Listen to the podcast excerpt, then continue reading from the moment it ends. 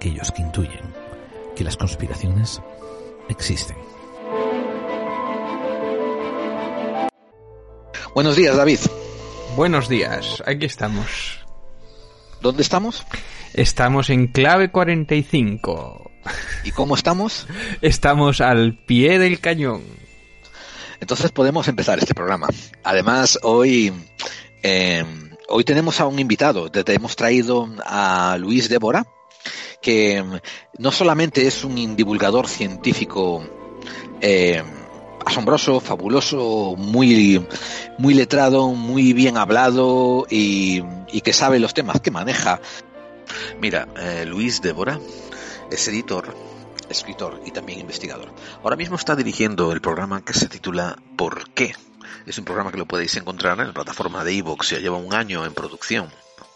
Ha creado también el podcast Universo Oculto y es colaborador en diferentes programas de radio. Eh, muy recientemente lo podéis escuchar en este programa hermano nuestra eh, que se llama Todo nos da igual, al que nosotros admiramos y apoyamos, de Carlos Dueñas, en el cual eh, Luis Débora pues hace unas aportaciones increíbles, dignas de escuchar. Recientemente ha sido premiado por la Asociación Europea de Industria, Tecnología e Innovación por sus investigaciones, o sea que menudo palmito que se lleva, ¿eh? Es un, una persona muy inquisitiva. Ha escrito libros como Universo Ocultos, eh, Multiversos Giratorios. Y, por ejemplo, llama la atención otro libro de, de, investigación histórica sobre la fuga de San Juan de la Cruz que tituló El refugio de la noche oscura. Cuando ahondas en las cosas que expone, te das cuenta que hace cosas tan sorprendentes como, por ejemplo, eh, exponer puntos de divergencia que le permiten modificar la ecuación de Drake. En sus programas y en sus ponencias lo escucharéis haciendo hipótesis sobre el origen de energía oscura, su relación con el tejido espaciotemporal discreto, y tiene una ponencia muy interesante que trata sobre un concepto llamado escudo conmutador de la realidad. Yo no sé dónde saca tiempo este hombre porque después van por encima dirige proyectos como el proyecto Espacio-Tiempo, que se dedica a cosas tan sorprendentes como analizar premoniciones y su, y su relación con la temporalidad de los sucesos. En fin, es toda una eminencia y tenemos la suerte de tenerlo aquí con nosotros en nuestro programa. ¿Y puedes explicarle a la audiencia la razón por la que quisimos traerlo? Bueno, yo es que es porque en este tema en especial me, me interesa muchísimo todo lo que sea la astrofísica o los universos paralelos, la, la mecánica, la, el mundo cuántico, todos esos, para mí eso es un misterio enorme. ¿Y quién mejor que alguien que sepa de ciencia o un divulgador científico para de verdad llegar en profundidad a todo lo que se pueda a, estos temas, ¿no? Que hay mucha, mucha falsa información o mucha, muchos pseudocientíficos que utilizan es, esta ciencia que está, que acaba de ser relativamente recién descubierta para vendernos sus magufadas, ¿no? O vender su pseudociencia. Entonces, hay que, como siempre, separar el trigo de la paja y a ver cuánto de verdad hay. Desde luego que sí. Eh, nosotros teníamos um, pensado un programa que hablase sobre eh, los, los temas típicos del misterio y queríamos darles un giro científico. Y se lo propuse, o sea, y tú me dijiste, ¿por qué no traemos a José María Nieves, ¿te acuerdas? Sí, sí. Y, y, yo te dije, pero ¿por qué vamos a traer a ese? O sea, si tenemos aquí a Luis Débora, por Dios. Y, eso, así que le pegué una llamada, Luis dijo, jo, no sé, tengo, mira, Luis me dijo, mira, el jueves tengo que ir a buscar el Oscar.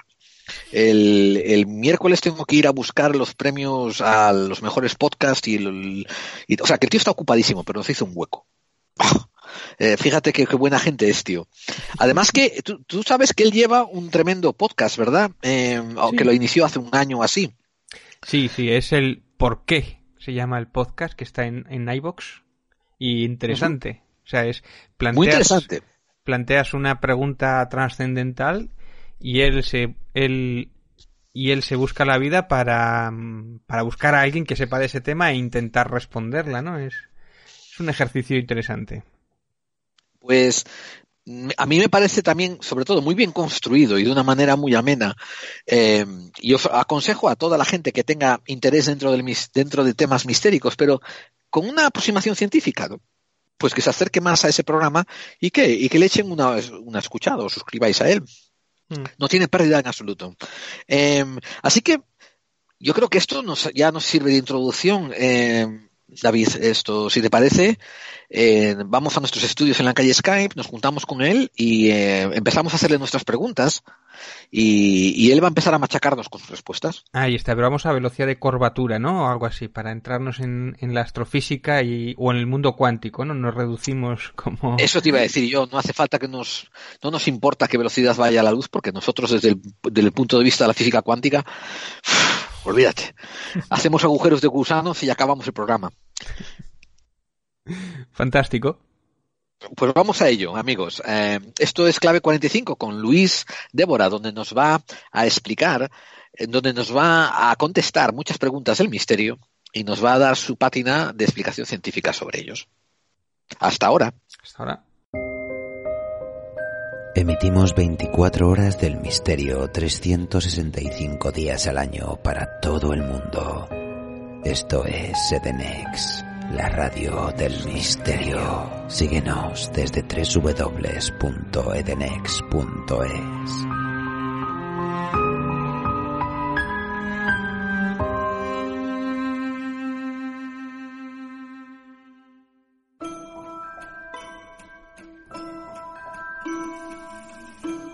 antes de que hubieras oído sobre la Atlántida, antes de que oyeras hablar sobre Roswell, Rendlesham o Manises, antes de que te interesara el Bigfoot o el hombre polilla, otros ya habían investigado y escrito sobre los fenómenos extraños.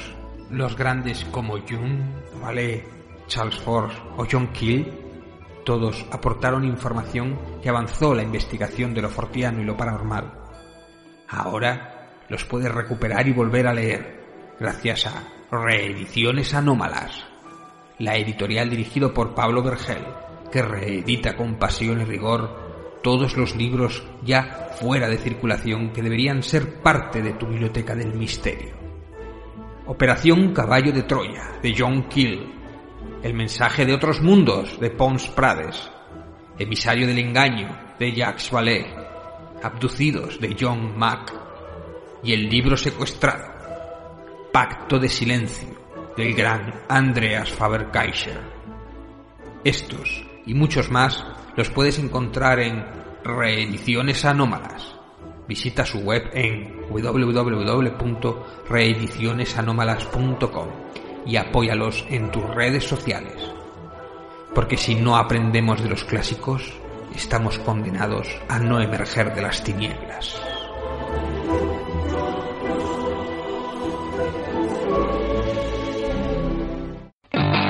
This wicked tongue says God is a million miles away.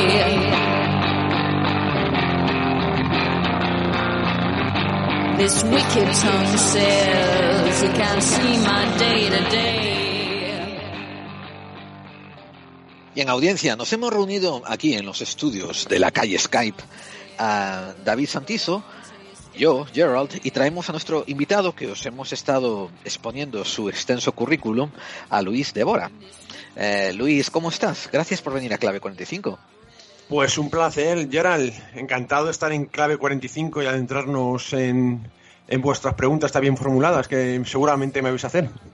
No, no, les cuenta que no, que no, no van a tener ni pies ni cabeza, así que ese va a ser el primer reto.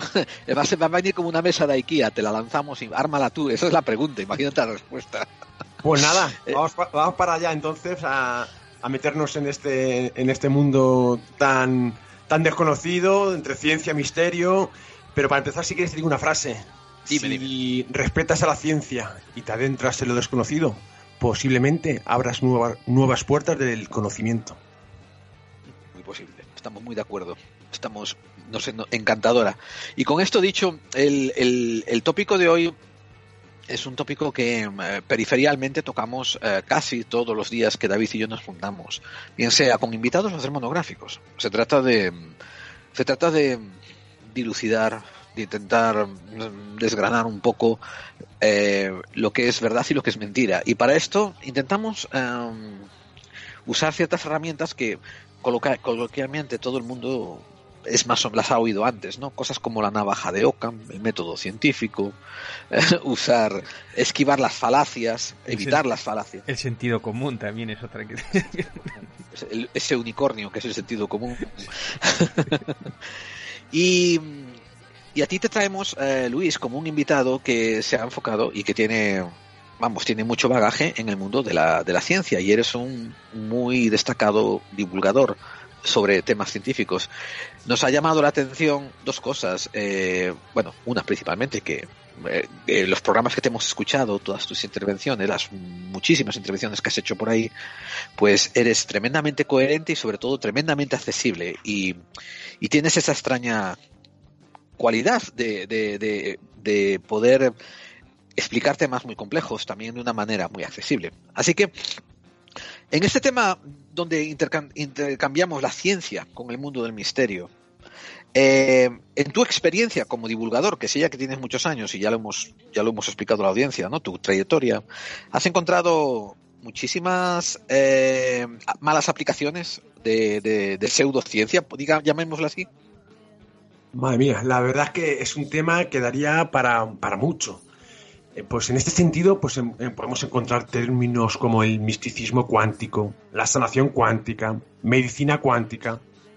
Las leyes de la mecánica cuántica son tan poco intuitivas que posiblemente son también muy poco, muy poco conocidas, que parece que algunos encuentran en estas leyes pues sus pilares para establecer esas hipótesis que encontramos aquí en el mundo del misterio.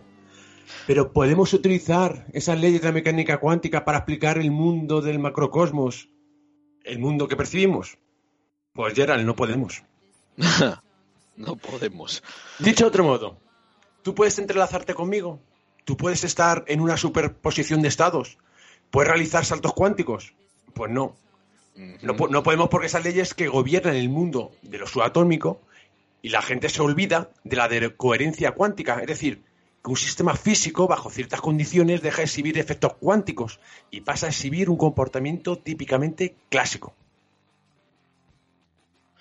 Eh, o sea, y aquí en, esto que me has comentado he notado una, una, una ¿eh? muy común, que es cuántico. Eh, ¿Te parece a ti que, la temática cuántica es una de las más abusadas a la hora de, entrarse en el mundo de lo paranormal y de lo... Yo solo, un aporte. Yo me acuerdo, por ejemplo, que en los 70 era muy típico, por ejemplo, Hulk se utilizaba la radioactividad gamma, ¿no? Que sonaba de puta madre. Claro. Ahora en la ciencia ficción y en la pseudociencia se utiliza lo cuántico porque suena de puta madre y es está en los bordes de lo que la ciencia está no acaba de entender o no y yo creo que se aprovecha precisamente la pseudociencia con ello, ¿no?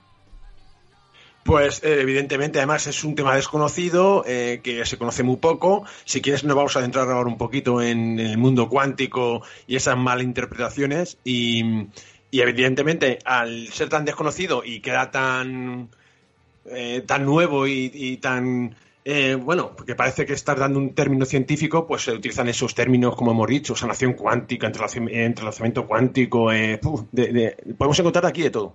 En la época de Frankenstein era la, electricidad, ¿no? Que incluso era capaz de devolver la vida, porque sonaba algo fantástico, ¿no? Es, es el mismo juego, o sea, es... Claro, es lo novedoso, lo novedoso, y que no conocemos todavía y, y se utiliza pues, para dar, eh, plantear hipótesis, yo siempre digo hipótesis, eh, de, muchas cosas que, suceden que todavía desconocemos. Igual deberíamos explicar primero qué es cuántico exactamente, porque igual la gente puede conocer mediamente el término, pero no, no es tan sencillo. Yo no tengo un problema con que nos adentremos dentro de lo cuántico, pero me ha, me ha, gustado algo que igual pasa por debajo del radar, ¿eh? que es que habéis dado los dos unas claves muy, muy bonitas, que es que cada vez que mm, aparece una rama desconocida o innovadora de la ciencia, suena como que siempre hay em, promulgadores de ficciones que saben utilizar eso. Y como has dicho tú, ¿no? Eh, William Wollstonecraft eh, hablando de Frankenstein, el nuevo Prometeo, usando la electricidad en, en 1800, ¿no? Eh, después los, las radiaciones con la bomba atómica y, todas estas, bueno, en fin, que, que sí, que, que, hay esto de que, uh, déjame innovar un poco la ficción y ahora voy a usar la muleta Estoy, eh, ¿Tú crees que estoy en lo correcto, Luis? La muleta de esta nueva ciencia de la que nadie todavía tiene mucha idea de qué va, ¿verdad? Claro, ese es el problema, ese es el problema, como bien has dicho, Gerald. Eh, el mundo cuántico, en estas ideas em, que aparecen en el mundo del misterio, pseudociencias, se olvidan de algo importantísimo en el mundo cuántico, que es la decoherencia. Los sistemas cuánticos son muy frágiles y la decoherencia puede aparecer en cualquier momento. Cuanto mayor es el sistema cuántico, mayor probabilidad es que aparezca la decoherencia. Por ejemplo, podemos ver las propiedades cuánticas de una molécula eh, sencilla, solo una molécula con facilidad. Pero nunca vemos a personas, animales o a un grano de arroz en una superposición de estados. Posiblemente una pregunta que nos podría surgir es ¿cómo de grande puede ser un sistema cuántico sin que la decoherencia aparezca y que un sistema pueda estar en dos sitios a la vez? Esa es la clave, ¿no? Esa es la, esa es la gran pregunta. ¿Cuándo de pequeño tiene que ser ese universo, no? Ese mundo. ¿Por qué cambian las normas ahí? Pues actualmente responder a esta pregunta es difícil, porque hasta que no tengamos una, sobre todo, una teoría de la gravedad cuántica, es decir, una teoría del todo, dar respuesta a esta, a esta pregunta, pues es muy difícil, o casi imposible, podríamos decir. La gravedad es con mucha diferencia la interacción más débil. Para hacernos una idea, es tan débil que posiblemente necesitaríamos un acelerador de partículas del tamaño del sistema solar para poder analizar los efectos cuánticos de la gravedad. No obstante, unos, eh, así recuerdo una investigación eh, que, eh, la llevaron las universidades de Viena, Basilea, entre otras, pues publicaron unos resultados de experimentos en los que lograron exhibir propiedades cuánticas en moléculas de 200 átomos de tamaño durante 7 milésimas de segundo. Para ello utilizaron los experimentos que se emplearon en el pasado para demostrar estos efectos en las partículas a través del, uso de, la doble rendija, que si quieres ahora nos metemos porque también tiene su miga todo este tema. Para poder realizar este experimento, el que he comentado, pues eh, con moléculas tan grandes, los investigadores tuvieron que construir un sistema que lanzara moléculas, pero esta vez en forma de haz. Y al final de se han logrado ver ese patrón de interferencia por lo que las moléculas ocupaban en este, en este caso varios puntos a la vez. Pues si quieres, Gerald, aprovechando que ya mencionó el experimento de la doble rendija, vamos a entrarnos aquí, que también tiene sus malas interpretaciones este experimento. Sí, sí, sí, por Dios, qué bueno.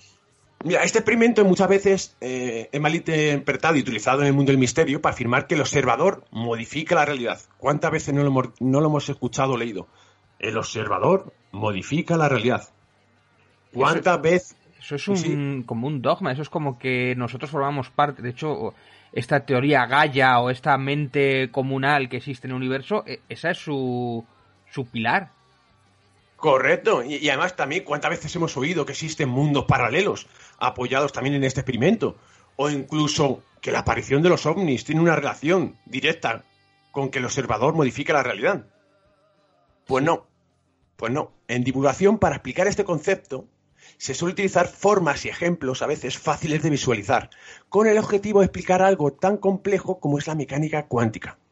Muchos investigadores utilizan estos e-, ejemplos como base para establecer luego sus propias teorías este, en el mundo del misterio.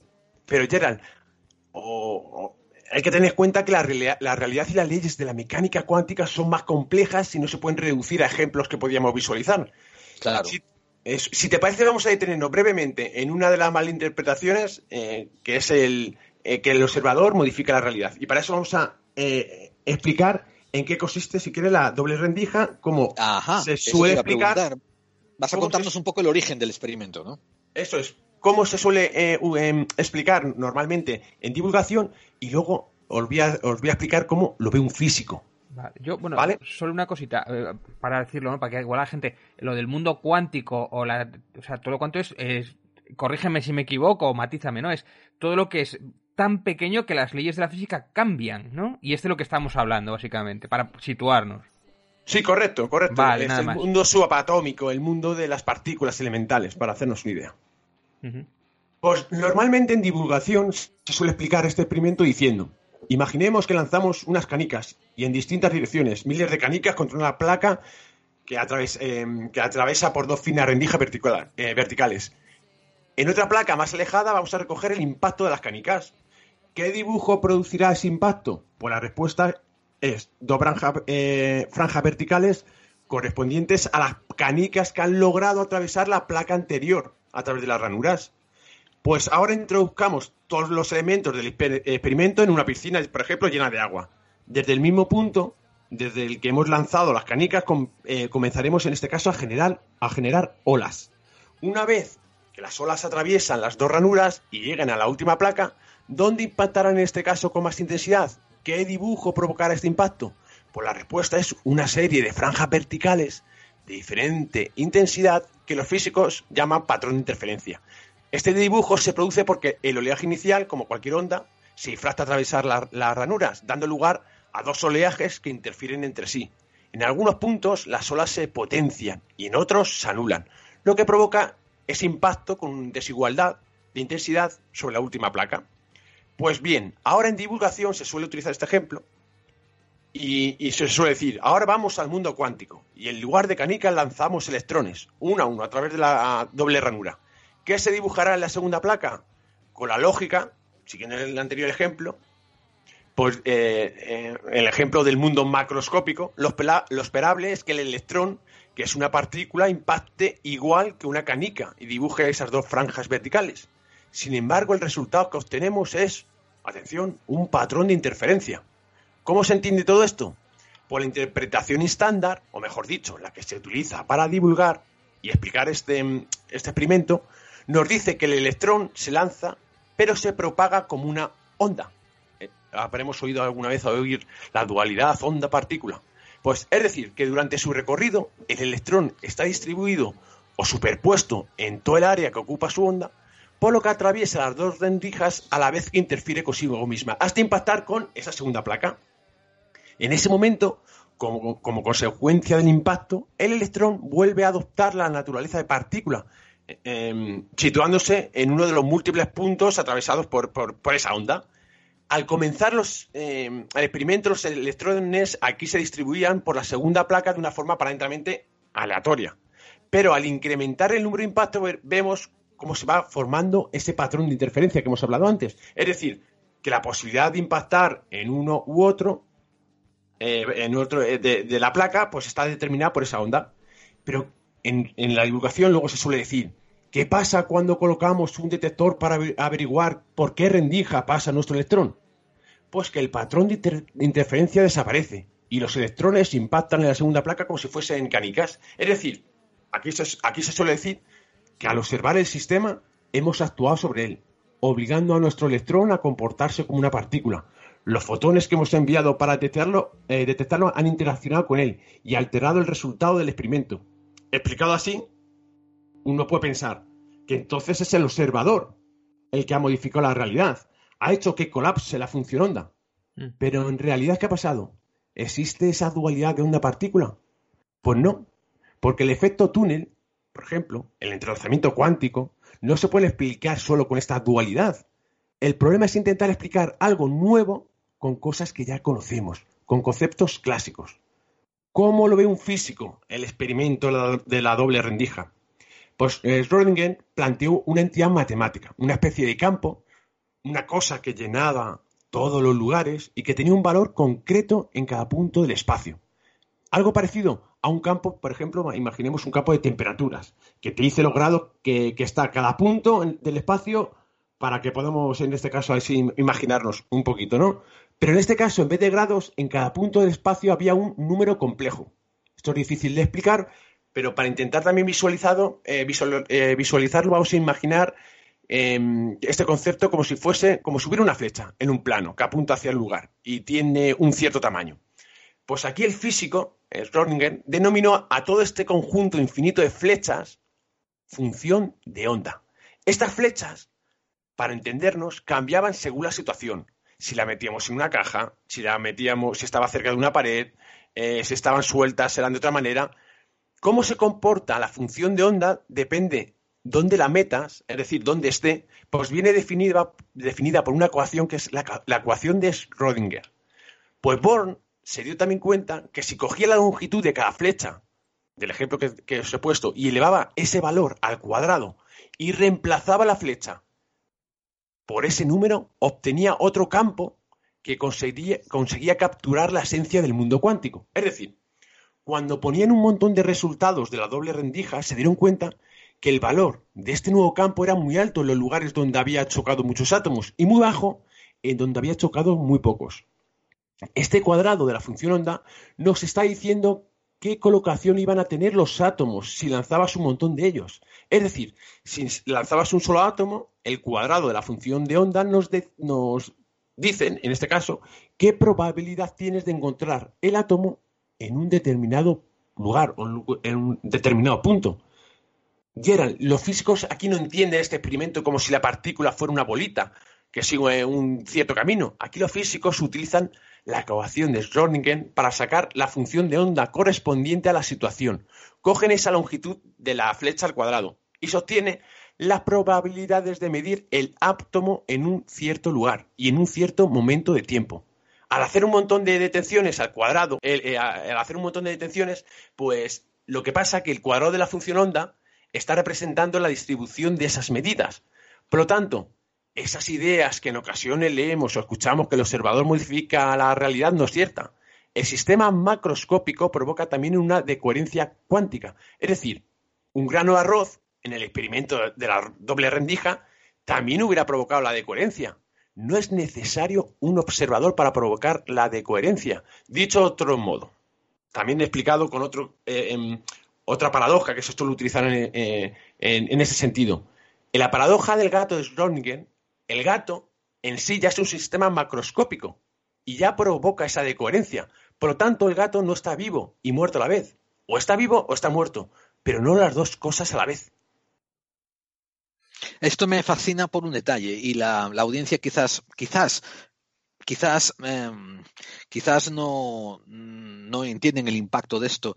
Que mucho de esto tiene que ver con, con un reduccionismo eh, dialéctico em, que llega a tal extremo ese reduccionismo que por el afán de simplificar cosas, como dices tú, acaban incoherencia. Porque como decir, eh, el último ejemplo que diste, ¿no? Sobre el, sobre el gato de Schrödinger y, su estado. Al final esto no tendría que, no tendría que, dar pie a mala interpretación, porque me encantó la, última frase que dijiste, Luis. El gato o está o está, pero no está a la vez en los dos. Eh, pero sin embargo, cuando, como dices, o sea, sin embargo, cuando se habla de esa paradoja, les encanta llevarlo a este terreno. A mí me parece que esta es la parte donde la mala interpretación, el reduccionismo o el mal reduccionismo es donde se usa malamente de muletilla, ¿verdad? Dentro del mundo del misterio. Sí, correcto. Y además con este experimento del gato, esta paradoja, pues aquí también encontramos situaciones como los mundos paralelos. Claro, em, eh, eh, tú hasta que no abres la caja, se suele decir que em, el gato puede estar vivo o está muerto, pero si una vez que lo abres, en otro universo ha colapsado de otra manera. Sí, exactamente. Claro, pero, y, la primera pregunta que me hago yo, es decir, yo tiro una, una moneda, cara o cruz, me puede salir. Pero claro, me sale cara pero en otro universo ha podido salir cruz. Y mi pregunta es, eh, yo soy un dios para que por cada mm, eh, acto que yo realice, puedo crear un universo entero donde eh, yo estoy, donde ha salido cruz. Es decir, puedo estar generando con cada acto mío, como si fuese un dios, un universo donde otro Luis, Débora, eh, ha, cogido la moneda cruz y aquí ha salido cara. Es decir, que es que no tiene en sí ningún sentido. ya me parece complicado este universo para, para que encima eh, eh, existan más Luis, y, depende de nuestras decisiones. Has dado una clava muy buena que es que, o sea, audiencia, él dice, ¿acaso yo soy Dios para que cada acción crea un diferente universo alternativo? y David dice, no es porque yo hago el acto la acción se bifurca. Y, estoy, y estoy encantado de, la manera en que vosotros estáis analizando esto, porque la realidad es que muchas veces, y Luis, corrígeme si, yo, si crees que yo estoy equivocado, pero eh, muchas veces el subjetivismo del divulgador, el subjetivismo del investigador, el subjetivismo de la persona que está contando la historia paranormal o, forteana, eh, lo lleva a pensar que, de verdad, que, el, hombre es una vez más el centro del universo y por tanto devienen estas teorías de que el multiverso empieza a partir de mis acciones, cuando en teoría lo que lo tienen que mirar es que no, yo al tomar una acción estoy recorriendo uno de los muchos caminos del multiverso y otro ser con la misma capacidad que yo, con el que nunca chocaré, está recorriendo un camino diferente del multiverso. Los caminos están ahí, lo, lo, las posibilidades están ahí. Yo soy un, yo soy un, un factor pequeñísimo dentro de la sí. inmensa ecuación de la vida. Yo eh, igual podía resumirlo así, corregirme también es, o sea, una cosa es que yo no sepa si el gato está muerto o no, a que se genere un universo, ¿no? O sea, el que nosotros no sepamos sí. una información no significa que haya generado un universo, ¿no? Eso puede ser influido para las fórmulas o para intentar buscar una solución a ese problema, pero el que nosotros no sepamos el resultado no influye a la creación de universos paralelos, ni mucho menos. O sea... Por ejemplo, claro. Ajá. Claro, eh, pero muchas veces cuando se toman estas ideas yo creo que no se termina de analizar eh, la esencia de lo que se está diciendo y, y, es que cae por su propio peso. Sí, sí, sí, Luis, totalmente. Déjame llevarte un poco al terreno este, al terreno de, la fantasmogénesis. O sea, cuando ciertos investigadores y divulgadores en quieren investigar, por ejemplo, el fenómeno ¿no? de, de fantasmogénesis, para empezar, para empezar, déjame hacerte una pregunta. ¿Tiene alguna validez el estudio de la fantasmogénesis o de los de, de, eso de las apariciones fantasmales? Desde un punto de imagínate Luis que yo tengo un millón de dólares y te digo Luis te voy a pasar un millón de dólares para que me hagas un estudio científico sobre sobre los fantasmas. Tú si fueras un hombre 100% honesto, ¿no? Me dirías, voy a ver lo que puedo hacer, o me dirías, oiga, esto no hay por dónde cogerlo, ¿por qué no agarra el millón de dólares y lo entrega a UNICEF, que tiene mejor valida, ¿no? Dame tu opinión. Es un tema complejo y mira, sobre este tema yo creo que una de las soluciones siempre eh, sobre el tema de las eh, de la fantasmogénesis eh, y en el mundo del misterio también se suele utilizar es que pertenecen a otro plano, a otra dimensión, lo habremos oído en muchas ocasiones, que pertenecen a otro plano, a otra dimensión. Yo como soy muy curioso, pues ya hace años también me planteé esa pregunta, ¿podrían los fantasmas pertenecer a otro plano, a otra dimensión? Es decir, yo ya mismo me puse a, plantearme y a investigar. Pues para intentar dar esa pregunta, investigué, por, eh, lo primero es el contexto histórico-cultural. Quería conocer el contexto histórico-cultural del momento en que surge esa idea. Y recuperé un experimento planteado por un físico hace más de 100 años, que es el experimento, no sé si lo conocéis, del físico eh, Jonathan Thornell. ¿Cuándo surge toda esta idea de, los, de, de, que los fantasmas pertenecen a otra dimensión, por ejemplo, que lo hemos oído alguna vez? Sí. Pues, pues, posiblemente una de las obras que más ha contribuido a difundir la cuarta dimensión ha sido Planilandia, una novela de muchas dimensiones publicada en 1884 por Edwin Abbott. Aunque no es un libro de divulgación científica, explica de forma muy aceptable el concepto de otras dimensiones. Ajá. Para, para ello, el autor profundiza la mente de un ser bidimensional, para explorar el mundo plano en el que habita. Posteriormente, el protagonista de la novela se enfrenta a un número menor y mayor de dimensiones para, para, experimentar las dificultades asociadas de entender esas dimensiones superiores. Pues este libro, este libro muestra perfectamente el concepto de algunos fenómenos que pueden parecer milagrosos para seres bidimensionales, por ejemplo, los fantasmas, y que son en realidad fácilmente explicables a, eh, al entenderlos en una tercera dimensión, en, es decir, en una, una, en una, dimensión superior. Por ejemplo, en el libro de Planilandia, el protagonismo, el protagonismo, el protagonista, que es un, un cuadrado, pues aquí es visitado por una esfera del universo tridimensional. El cuadrado no puede percibir de dónde viene la voz, que le, esa voz que le habla.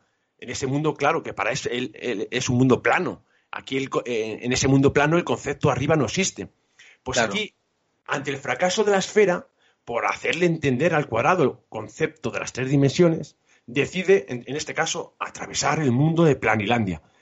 Pero lo que percibe el cuadrado en ese momento es una sección plana circular que aparece de forma mágica, crece y de forma misteriosa decrece y desaparece. Para el cuadrado, algo inexplicable acaba de suceder. Un espíritu se ha puesto en contacto con él. Pues si existiera una cuarta dimensión espacial, y de ahí sí. surge esa idea de los fantasmas y la cuarta dimensión, muy parecido a lo que explicaba Abbott en su novela, pues mm, cualquiera que pudiera moverse por ella podría ser considerado un dios. Es decir, si cualquiera que estuviese en una dimensión mm, superior, una cuarta dimensión, pues eh, aquí podría aparecer, pues eso, un, un, dios o un fantasma. Por ejemplo, un hiperser de una cuarta dimensión en nuestro mundo tridimensional podría ser capaz de atravesar paredes, como los fantasmas. Beber agua de una botella sin necesidad de abrirla. Em, eh, saber lo que hay en el interior de una caja cerrada incluso operar sin necesidad de, cirugía y un sinfín de acciones que serían consideradas milagrosas o misteriosas en, nuestro mundo tridimensional. Pues esta es la gran popularización de la cuarta dimensión a finales del siglo XIX, trajo consigo que las dimensiones superiores fueran tratadas también desde un punto de vista espiritual y sobrenatural. Nació con ello eh, un pensamiento que sostenía que si el alma continuaba su evolución, una vez que eh, eh, se desprendía de nuestro cuerpo, pues se podría intentar conocer la ubicación de ese más allá misterioso y con ello intentar establecer una posible comunicación con esos espíritus muertos. O este sea, Luis, perdona que te interrumpa, pero Luis, este es otro ejemplo clarísimo, ¿no? Sobre lo que hablamos al principio. Una, una, una, una ciencia puntera, una idea puntera eh, dentro, del, dentro del ámbito de la ciencia que se es utilizado por grupos más esotéricos, más abstractos, de más, eh, eh, más mistéricos, ¿no? Correcto, pero curiosamente, en ese siglo, las mentes inquietas de la época, aquí, atención, porque había filósofos, científicos, intentaron demostrar no solo la existencia y la comunicación con los espíritus, sino además la posibilidad de, esa existencia de más dimensiones. Y, la, entrada del mundo del espiritismo a finales de 1800. Es lo que iba a decir yo. Correcto, el romanticismo, ¿no? Eso estamos hablando de poco después del romanticismo, cuando hay ese auge del espiritismo y todo esto. Claro. Correcto, correcto. Pues aquí uno de los estudios más llamativos del siglo XIX, en esa época que también eh, los dos habéis eh, puesto en contexto, fue realizado por el profesor de astronomía y física, eh, Friedrich Zollner, que había conocido el espiritismo de la mano del científico inglés William Crookes. Zollner sostenía que los espíritus eran seres tetradimensionales, que se movían en la cuarta dimensión. Tetradimensionales, vale. Eh, eh, la idea era, era, clara en este sentido. Al igual que no podemos oír sonidos con bajas frecuencias, o por ejemplo, no podemos percibir ciertas longitudes de onda del espectro electromagnético, pero sabemos de su existencia, la presencia de espíritus podrían demostrar la existencia de una cuarta dimensión que no percibimos. Podrían ser entonces, se plantearon, ¿podrían ser los espíritus seres de una cuarta dimensión? Pues Zorner conocía ya al polémico medium Henry Slade, que os sonará seguramente, quien se había eh, especializado en una serie de fenómenos, como escribir a distancia, en pizarras, atar nudos en una cuerda sin tocarla, o recuperar monedas eh, de cajas selladas, que, posiblemente muchos eran trucos. Por este motivo, el físico decidió hacer con Slade un experimento en su propia casa y en presencia de algunos científicos, entre ellos pues Weber, eh, Gunn, Festner, con la intención de demostrar la existencia de esas dimensiones extra. Zorner aquí publicó sus experiencias en un libro titulado, si alguien, alguien lo quiere buscar, que se llama Física Trascendental, donde dio por sentado el éxito del experimento, aunque reconoció que algunas de las pruebas no habían sido de todo satisfactorias. Pues debido a que en el siglo XIX, digo, el siglo, claro, eh, y ahora estamos en el siglo XXI, y que tenemos otros medios tecnológicos que podemos que hoy por hoy se utilizan en esta disciplina de los fantasmas, de las psicofonías, pues yo me aventuré, muy curioso eh, que soy, pues a realizar una repetición de estas pruebas, utilizando ah, las nuevas tecnologías para intentar sacar conclusiones y encontrar respuestas de las dimensiones en este sentido. O sea, que te, que te fuiste a viajar entre dimensiones. sí, entonces, yo sí que os explico lo que hice, por si algún investigador quiere repetir mi experimento y a ver si sale otra cosa. Yo lo comento. Mira, el experimento diseñado por Zoller para probar esa tetradimensional de los espíritus constaba de utilizar dos anillos de madera en donde los supuestos espíritus debían entrelazarlos sin romperlos a través de la cuarta dimensión. También utilizó una caracola eh, utilizó una caracola porque al tener su forma una orientación determinada, pues una simetría especular producto de un viaje a la cuarta dimensión cambiaría también esa orientación. Y por último, utilizó un lazo cerrado en el que debería practicarse un nudo a través de la cuarta dimensión. Pues basándome en esa idea, diseñó un nuevo experimento, pero con nuevas tecnologías, claro, y que tenía principalmente dos objetivos. Uno, que era estimar si existe alguna relación directa o indirecta de los espíritus con la cuarta dimensión y en caso, en caso afirmativo, estimar si pueden interactuar en nuestro mismo plano tridimensional o tan solo eran observadores tridimensionales de nuestro mundo tridimensional. Aquí el experimento que yo hice fue utilizar una serie, unas anillas de metal que deberían ser entrelazadas sin romperlas. También utilicé un billete de curso legal, un billete donde aparecía una cara, que debería cambiar su orientación y tener una imagen especular. Y también introducí en una caja, a la que llamé caja A, un número de monedas que conocíamos eh, los dos investigadores, cada uno de ellas, con el objetivo de registrar con los medios tecnológicos algún mensaje que determinara el número exacto de ellas. Y también introducimos en una caja B un número de monedas, pero en este caso no conocíamos el número exacto de ellas, con el mismo objetivo que en el caso anterior. Para realizar el experimento se utilizó tecnología utilizada actualmente, la transcomunicación. Pues el resultado, no arrojó ningún dato que relacione los espíritus con la cuarta dimensión. Pero, ¿de dónde saca los espíritus? Porque dices, tú tengo todos los elementos, tengo como bricomanía, tenemos una cámara de no, de no sé qué, y tengo un pues espíritu por aquí. No, vamos a ver. Em, esto utilizamos evidentemente si pudieran, si, mm, por eso he dicho que teníamos dos objetivos. Primero, si existe una relación directa o no con la cuarta dimensión, y si interactuaban, podían interactuar con nosotros, si interactuaban, eh, para haceros una idea, eh, si yo tengo un billete en el mundo tridimensional y me lo subo al, mundo eh, de una cuarta dimensión, si yo lo doy la vuelta, se crearía una imagen especular de ese billete. ¿Vale? Y, un ser del mundo de la cuarta dimensión sería capaz de ver lo que hay en el interior de una caja fuerte, por ejemplo. Entonces, a todo eso pues con, mm, los medios utilizados que se suele utilizar en, en todo esto, en este, en todo este sentido, porque sin eh, grabadoras, sensores, etc, etc, pues intenté a ver si salía algo. Ahí yo o no, o no querían interactuar conmigo o, personalmente no arrojo ningún dato en relación O no había ninguno cerca, ¿no? No había ningún fantasma cerca o algo así, ¿o qué? No lo sé. Mira, yo personalmente. E eh, hiciste repetibilidad, ¿verdad? Lo repetiste varias veces, supongo. Sí, sí, sí, sí, sí, lo repetimos varias veces, evidentemente, el, experimento. Y, más, y se lo di a varios investigadores, exactamente el, el, experimento. Digo, investigar vosotros, a ver si sacáis algo. A gente que se dedica a ello. Yo no me dedico a estas cosas. Yo simplemente era por alimentar mi curiosidad. Claro, ah, Igual había que hacerlo en el Palacio de Linares o algo así. Bueno, bueno, pero eh, ¿se lo dice a otra gente y otra gente también lo replicó?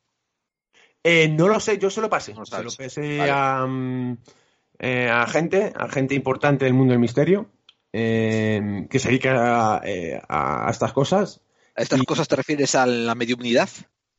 no, sobre todo a temas de transcomunicación y. Ah, psicofonías y tal. Sí, y, también, también a. Porque este experimento también al tema del medium también sería importante. Yo personalmente es que no encontré, es que nada, es que ninguna relación, no encontré nada. ¿Vale? Pero es evidentemente, cuidado que quien me escuche, a veces se va a pensar que yo tengo em, eh, la verdad absoluta. No, no, para nada. Yo hice un experimento y, yo os estoy comunicando lo que yo encontré. Claro, claro. Que es nada. ¿Vale? No obstante, también hay cuidado.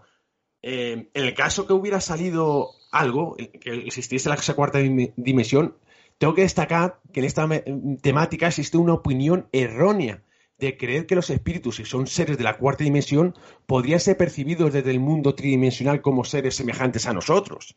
Cuidado, aunque desconocemos qué forma podría tener un hiperser, si lo imaginamos de forma análoga a nosotros, la percepción de estos seres vistos desde nuestro espacio tridimensional sería muy distinta. Claro. Por ejemplo, un hiperser atravesando nuestro mundo tridimensional sería observado como una serie de bolas deformes de distintos tamaños que podrían estar rodeados de pelos, piel o de tela y que correspondían, corresponderían simplemente a las secciones del hipercuerpo en nuestro mundo tridimensional.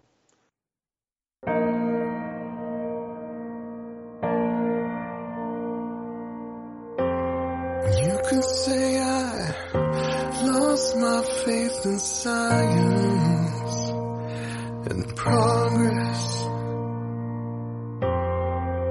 You could say I lost my belief in Yo, y una cosilla, eh, normalmente los científicos hablan de la cuarta dimensión refiriéndose al tiempo. No es esta cuarta dimensión que estás refiriéndote. Sí, estamos hablando, a, eh, a lo mejor lo tenía que haber explicado, cuarta dimensión espacial. ¿Vale? Ah, Claro. Eh, eh, eh, Además, ten en cuenta un detalle, David, y esto, y corrígeme Luis si yo estoy en lo incorrecto, pero me refiero, eh, término cuarta, quinta, sexta dimensión es un contenedor, pero después tú tienes que aplicárselo, ¿no? Por ejemplo, o sea, esto quiere, yo no estoy seguro de que las dimensiones per se ya estén, están predefinidas, Luis. Por ejemplo, cuando una persona hablando del mundo de la ciencia habla de la cuarta o quinta dimensión, la cuarta sería el tiempo y la sexta sería tal o cual cosa, o se pueden intercambiar y tú puedes decir, ¿no? Lo estoy mirando como, como si fuesen eh, Ah. variables en la cual, cual tú le puedes aplicar el contenido. Claro, eh, a ver, la relatividad es que el espacio-tiempo es algo eh, unido, no, no, eh, no es espacio y tiempo, es espacio-tiempo. ¿Vale? Ajá. Entonces el tiempo es una, eh, una dimensión más, evidentemente, eh, en la relatividad. Pero yo cuando me refiero a la cuarta dimensión me refiero a las, a las dimensiones espaciales. Espaciales, sí. Claro, porque a- aquí encontramos otro, otro de los misterios, que ya hablando de ciencia, ya que es un tema que también me encanta. ¿Y por qué no? También el, el- el tiempo podría tener, no hay nada que lo prohíba, el tiempo podría tener también más dimensiones. Conocemos que el tiempo es- tiene solo una dimensión, que es lineal, esa flecha del tiempo, ¿vale? Pero también podría haber, ¿por qué no podría tener el tiempo? No hay, no hay ninguna ley que lo prohíba, em, también más dimensiones, por ejemplo, dos. Hay una teoría que se llama la teoría 2T, que es una modificación también de la teoría de las supercuerdas de la teoría M, que baraja también esa posibilidad. Eh, por eso se llama la teoría 2T, que establece que el tiempo también podría tener más dimensiones. Pero Una- bueno, tampoco lo vamos a, Una pregunta, mucho el tema. una pregunta tonta, eh, que yo creo que tiene que ver con esto de las dimensiones. ¿Lo cuántico se puede llegar a considerar una dimensión? Quiere decir, porque, porque encima tiene otras, reyes, otras leyes y otras reglas, o no tiene nada que ver. No, no, no tiene que ver na- nada que ver, pero tiene mucho que ver también, porque las partículas son entes puntuales. Es que también hay que entender lo que son entes puntuales. Eh, entes puntuales no es, no- es un punto en concreto. Igual que la, en la teoría de las cuerdas sí que tienen un... las, las- las cuerdas sí que tendrían un, tamaño, una vibración, etc. En, en las partículas que conocemos, eh, lo conocemos como entes puntuales. No, no están, no están en un- ningún, en ningún lugar ni tienen un tamaño concreto. O sea que la Eh, respuesta estamos sería hablando no. La respuesta sería no en principio, ¿no? No sería una dimensión aparte. No, no, en principio no. No, no, no, no, no. Eh, no es una dimensión. Y sí que se utiliza en el mundo, por ejemplo, de la teoría de las supercuerdas. Hemos oído hablar eh, que establece que puede tener hasta 10, 11 dimensiones. Incluso las primeras tenían, creo que hasta 26. Pero claro, era una teoría bosónica. Y claro, eh, los fermiones aquí, que es lo que está compuesta la materia, pues no, no lo explicaban. Entonces al final terminaron en 11 mi- dimensiones. Pero estas em, eh, dimensiones, seis de ellas, están compactificadas y son muy diminutas. Muy diminutas. Oh, wow. Es que ahí está la gran pregunta, exactamente qué es una dimensión o cómo es que eso en la teoría de cuerdas son 11 dimensiones, qué es exactamente esa dimensión aparte de las que conocemos, o sea, cómo Sí, para entender el concepto de la de por qué están compactas esas seis dimensiones tenemos que tener en cuenta eh, para hacernos una idea. Eh, imaginar que se también que se suele utilizar también mucho en divulgación. Imaginaros eh, un fino alambre, un fino alambre visto desde lejos, por ejemplo, visto por vosotros, parecería de una sola dimensión. Pero si un ser diminuto o una, una ara- arañita pequeñita eh, eh, dentro de ese cable, para ese, eh, cable tiene más dimensiones. No, es- no es- mm, puede dar vueltas alrededor de ella. No es solamente un- una dimensión única, como vemos nosotros de izquierda a derecha solamente. También tendría ahí más dimensiones. Pues algo parecido pasa con esas dimensiones compactas, eh, esas dimensiones que, que, que son muy diminutas, muy diminutas, y, y que por eso no las vemos. No obstante, también existen estudios relacionados, por ejemplo, a mí me encanta uno de, eh, estable- que estableció Lisa Randall, que utilizando eh, eh, esa misma idea de las dimensiones y de, la teoría de las supercuerdas, eh, de las supercuerdas, estableció una hipótesis donde em, establecía que podría haber más dimensiones, en este caso grandes, extra grandes, pero que en nuestro mundo tridimensional parecería simplemente eso, que eh, nuestro mundo parecería simplemente tridimensional, aunque existiesen esas dimensiones grandes que no observamos.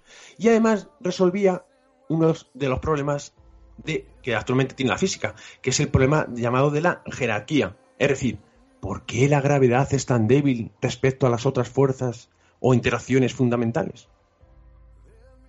Eso es la materia, ¿cómo se llama? La materia, o sea, la materia oscura.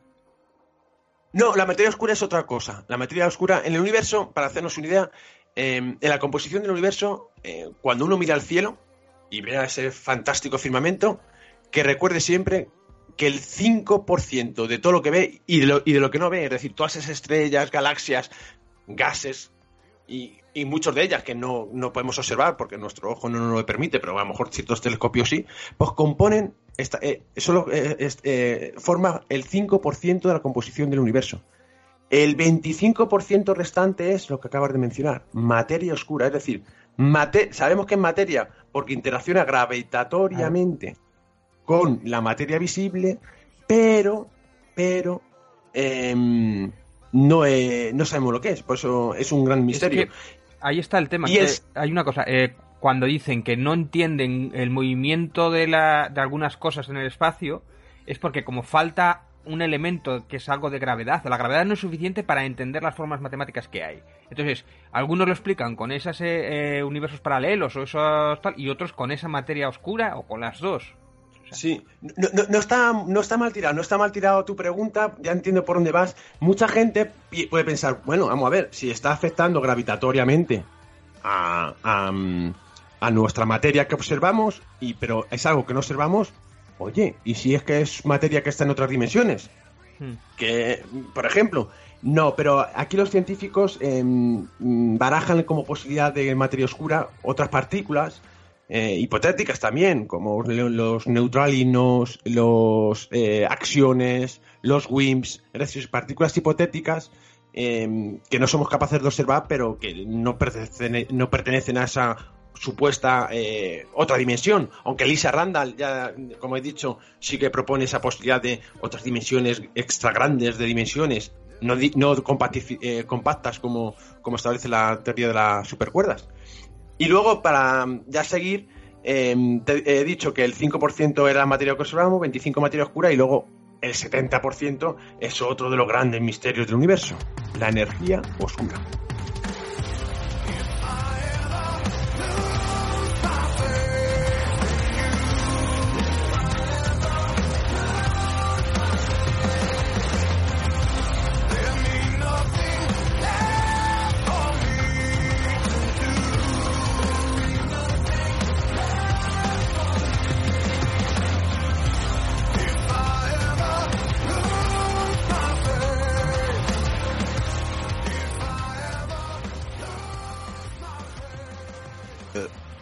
Una cosa que habíamos hablado David y yo eh, cuando estábamos preparando este programa era la, cantidad de entrelazamientos que había entre los diferentes tópicos que vamos a tocar. Eh, ¿Tú te acuerdas aquel estudio que se hizo, Luis, por aquel doctor, creo que era inglés, no sé si era inglés o norteamericano, donde acababa diciendo al final que el alma debía de pesar como 27 gramos?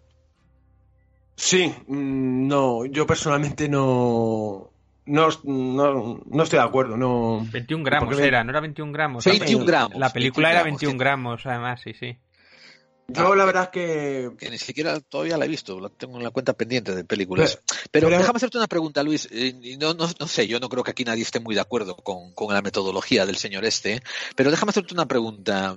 Esto, en tus indicios, en tus pesquisas, más allá de la fe, ¿a ti tú le ves alguna validez científica a pensar que puede existir algún componente a la perpetuación de la conciencia humana después del fallecimiento del cuerpo?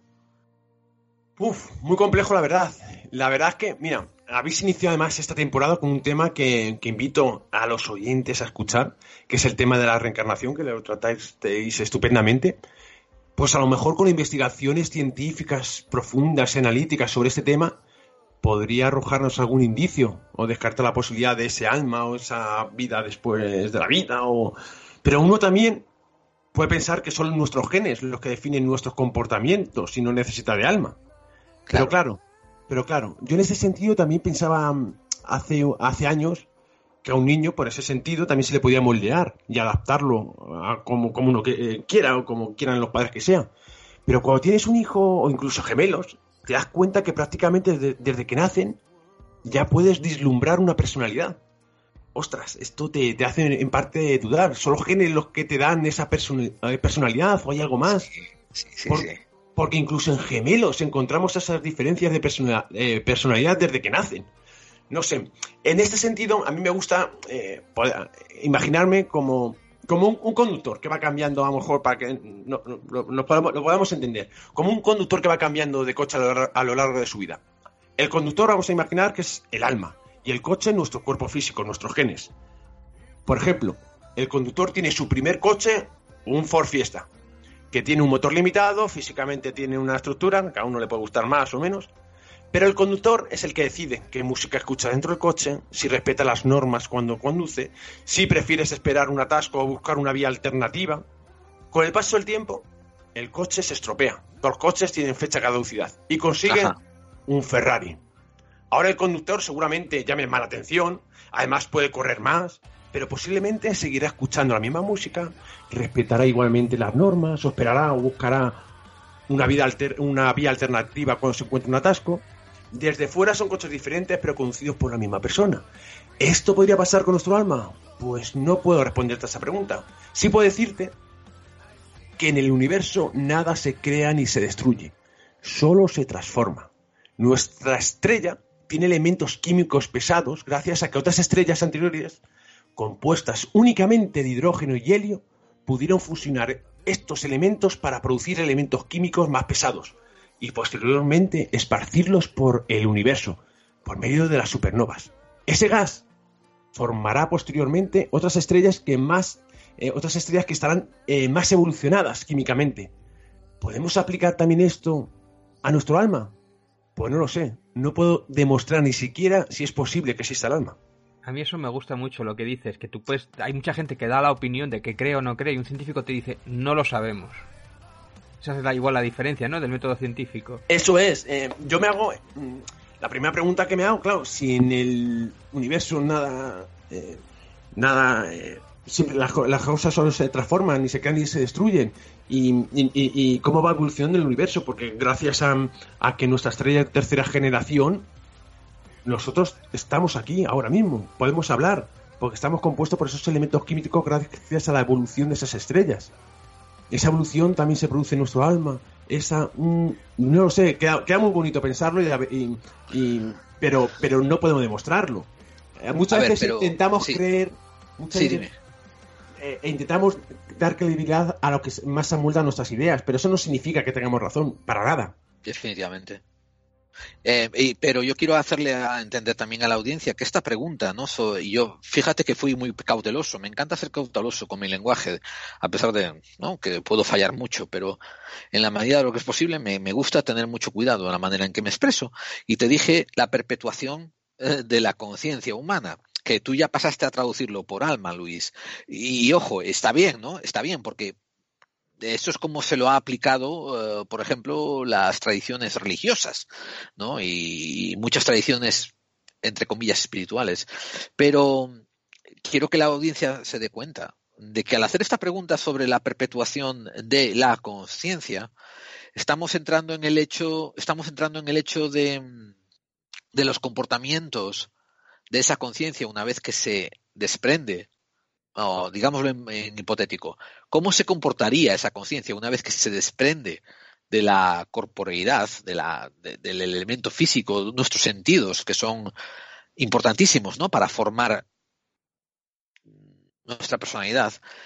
Y, y, a la vez estamos entrando en otras dos cuestiones. En el primero que volvemos otra vez al principio, que era sobre la fantasmogénesis, ¿no? Si, si no existiese la perpetualidad, la perpetuación de la conciencia, entonces la fantasmogénesis tampoco existe. Si no existe la fantas, la, el, el, efecto de fantasmas, el efecto de, de espíritus, entonces eh, las captaciones de psicofonías que son atribuidas a espíritus claro. son incorrectas también. Correcto. Algo ha fallado. Eh, o sea que, que, vamos, hay aquí una está, hay, hay, aquí una serie de cosas ligadas, ¿no? A estas respuestas que tú estás dando que, que son claro. muy peculiares.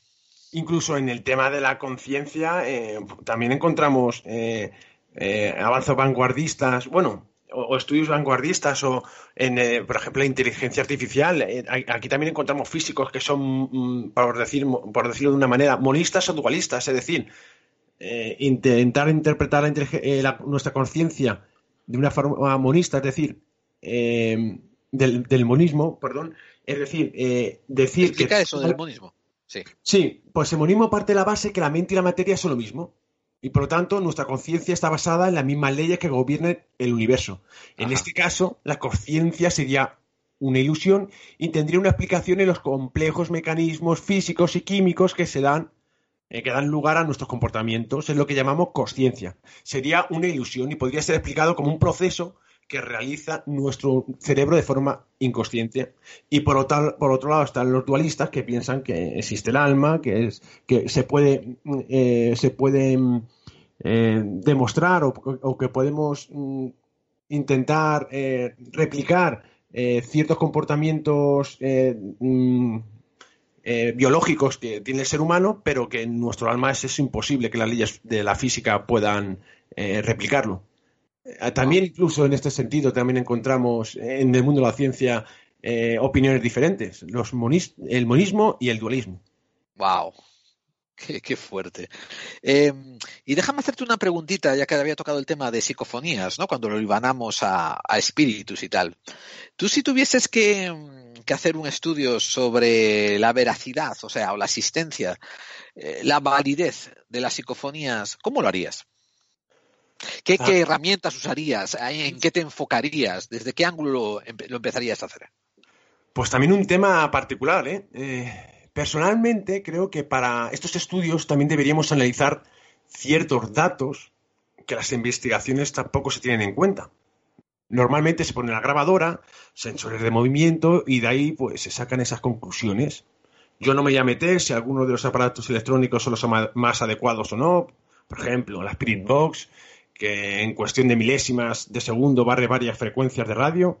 ¿Estamos captando realmente sonidos del más allá o se ha colocado una emisora de radio, eh, se ha colado, perdón, una, una emisora de radio o un ruido externo?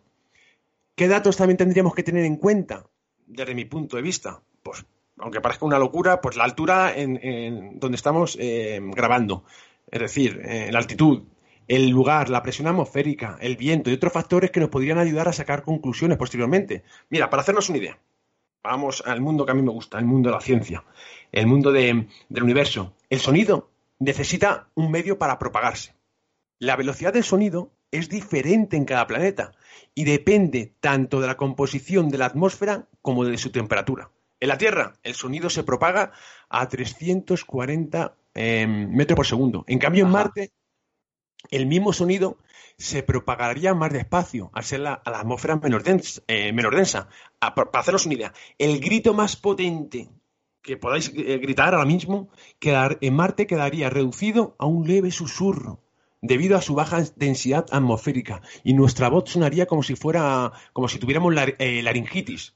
Pero por ejemplo, no, había reparado, no había reparado pero, eso. Pero eso incluso en una e incluso cuando estén dentro de la nave o, cuando estás fuera, ¿no? ¿Te refieres a una superficie? No, sí, si pudiésemos hablar em, eh, quitando, eh, que, no se puede, evidentemente, quitándonos la, el traje espacial y, gritar, pues aquí sonaría como si fuéramos, como si tuviéramos la nigitis, muy bajito. Pero, por ejemplo, en Venus, cuya atmósfera es mucho más densa, 90 veces superior a la terrestre, parecida a la que encontramos, por ejemplo, a un kilómetro de profundidad en el mar, y que aquí encima tiene una temperatura media de 460, 460 eh, grados centígrados, pues aquí el débil murmullo en el interior de una biblioteca que casi no se escucha, pues parecería el ruido del fondo de, un mercado o de una discoteca abarrotada, porque depende de, de esas condiciones de la atmósfera, es decir, el mismo ruido va cambiando, depende de las condiciones.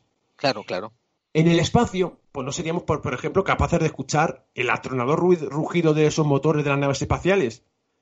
Pues eh, nadie puede escucharlos. Por eso en, la película Aliens decía, en el espacio nadie puede oír tus gritos. Así que cuando estallan los X-Wing y todo eso, que lo pone muy espectacular, claro, cuando llegan los, los científicos dicen, no, es que no se oiría las explosiones. Nada, nada, nada. Ni el fuego tampoco, porque no tiene combustión. Correcto. Por eso yo creo que también deberíamos analizar en estos experimentos la temperatura, la altura del lugar, la presión atmosférica y otros factores que podrían intoxicar la prueba. Bueno, eh, una de las cosas que dicen, eh, que he visto yo de experimentos de, que hace precisamente de, psicofonías, es en una cúpula de vacío, ¿no? O en una, ¿cómo se llama? De Faraday o algo así. Para darlo por, por válido la prueba. Eh, no, no, no, no lo, no lo conocía. Yo lo he escuchado cuando estudié precisamente el, el Palacio de Linares o un hotel, que como alguna de la gente que se dedicaba precisamente a las, a las, psicofonías, como para darlas por válida, tenía que ser una serie de condiciones y tenía que ser eso dentro de una cubra de vacío o unas, unas condiciones especiales para que no se colaran ruidos de, de otro sitio, claro. Creo que te refieres a la de Faraday, sí. A la de Faraday, sí. Sí, pero la jaula de Faraday lo único que harían sería aislarte sobre magnetismos y, y a corrientes eléctricas, pero vamos, no, no le veo más validez allá de eso. Yo tampoco le veo mucho sentido, pero bueno, no sé qué. Habrá que mirar el experimento en qué consistía y, qué objetivo tenía. Y si quieres pillarte una psicofonía y lo quieres meter en la grabadora en una mambana de vacío, pues el pobre espíritu se la va a ver putas para transmitir bueno, el no Era bueno, era, pero era una, fue una manera de cuando eh, el Palacio Linares, pues como que hicieron las mismas experimentos allí con esas condiciones y no encontraron fantasmas por lo que fuera, o se había venido de vacaciones y fue lo que ponía. Sin embargo, la otra señora, pues como la había grabado así directamente pues era un poco para desprestigiarla, ¿no? No sé, alguien que recogía psicofonías un poco más serio, no sé. No, yo tampoco sé, tampoco estoy seguro. Yo, por, por, eso yo, yo creo que como el sonido necesita, que al final captamos sonidos, ¿vale? Mm. Bueno, luego, pues como el sonido necesita de un medio para propagarse, deberíamos analizar el medio y luego sacar conclusiones de los, de los resultados obtenidos. En este tema, ya os adelanto una cosita. Curiosamente, soy muy curioso y también quiero eh, analizar ciertas cosas y estoy preparando un experimento, además con otro físico y matemático, para analizar y sacar algunas conclusiones. Y el, experimento surge por una pregunta más bien filosófica que me hice hace unos años y que ahora os, os la planteo también a vosotros y ahora os explico. ¿Existe un lenguaje universal que es válido para todas las especies del universo?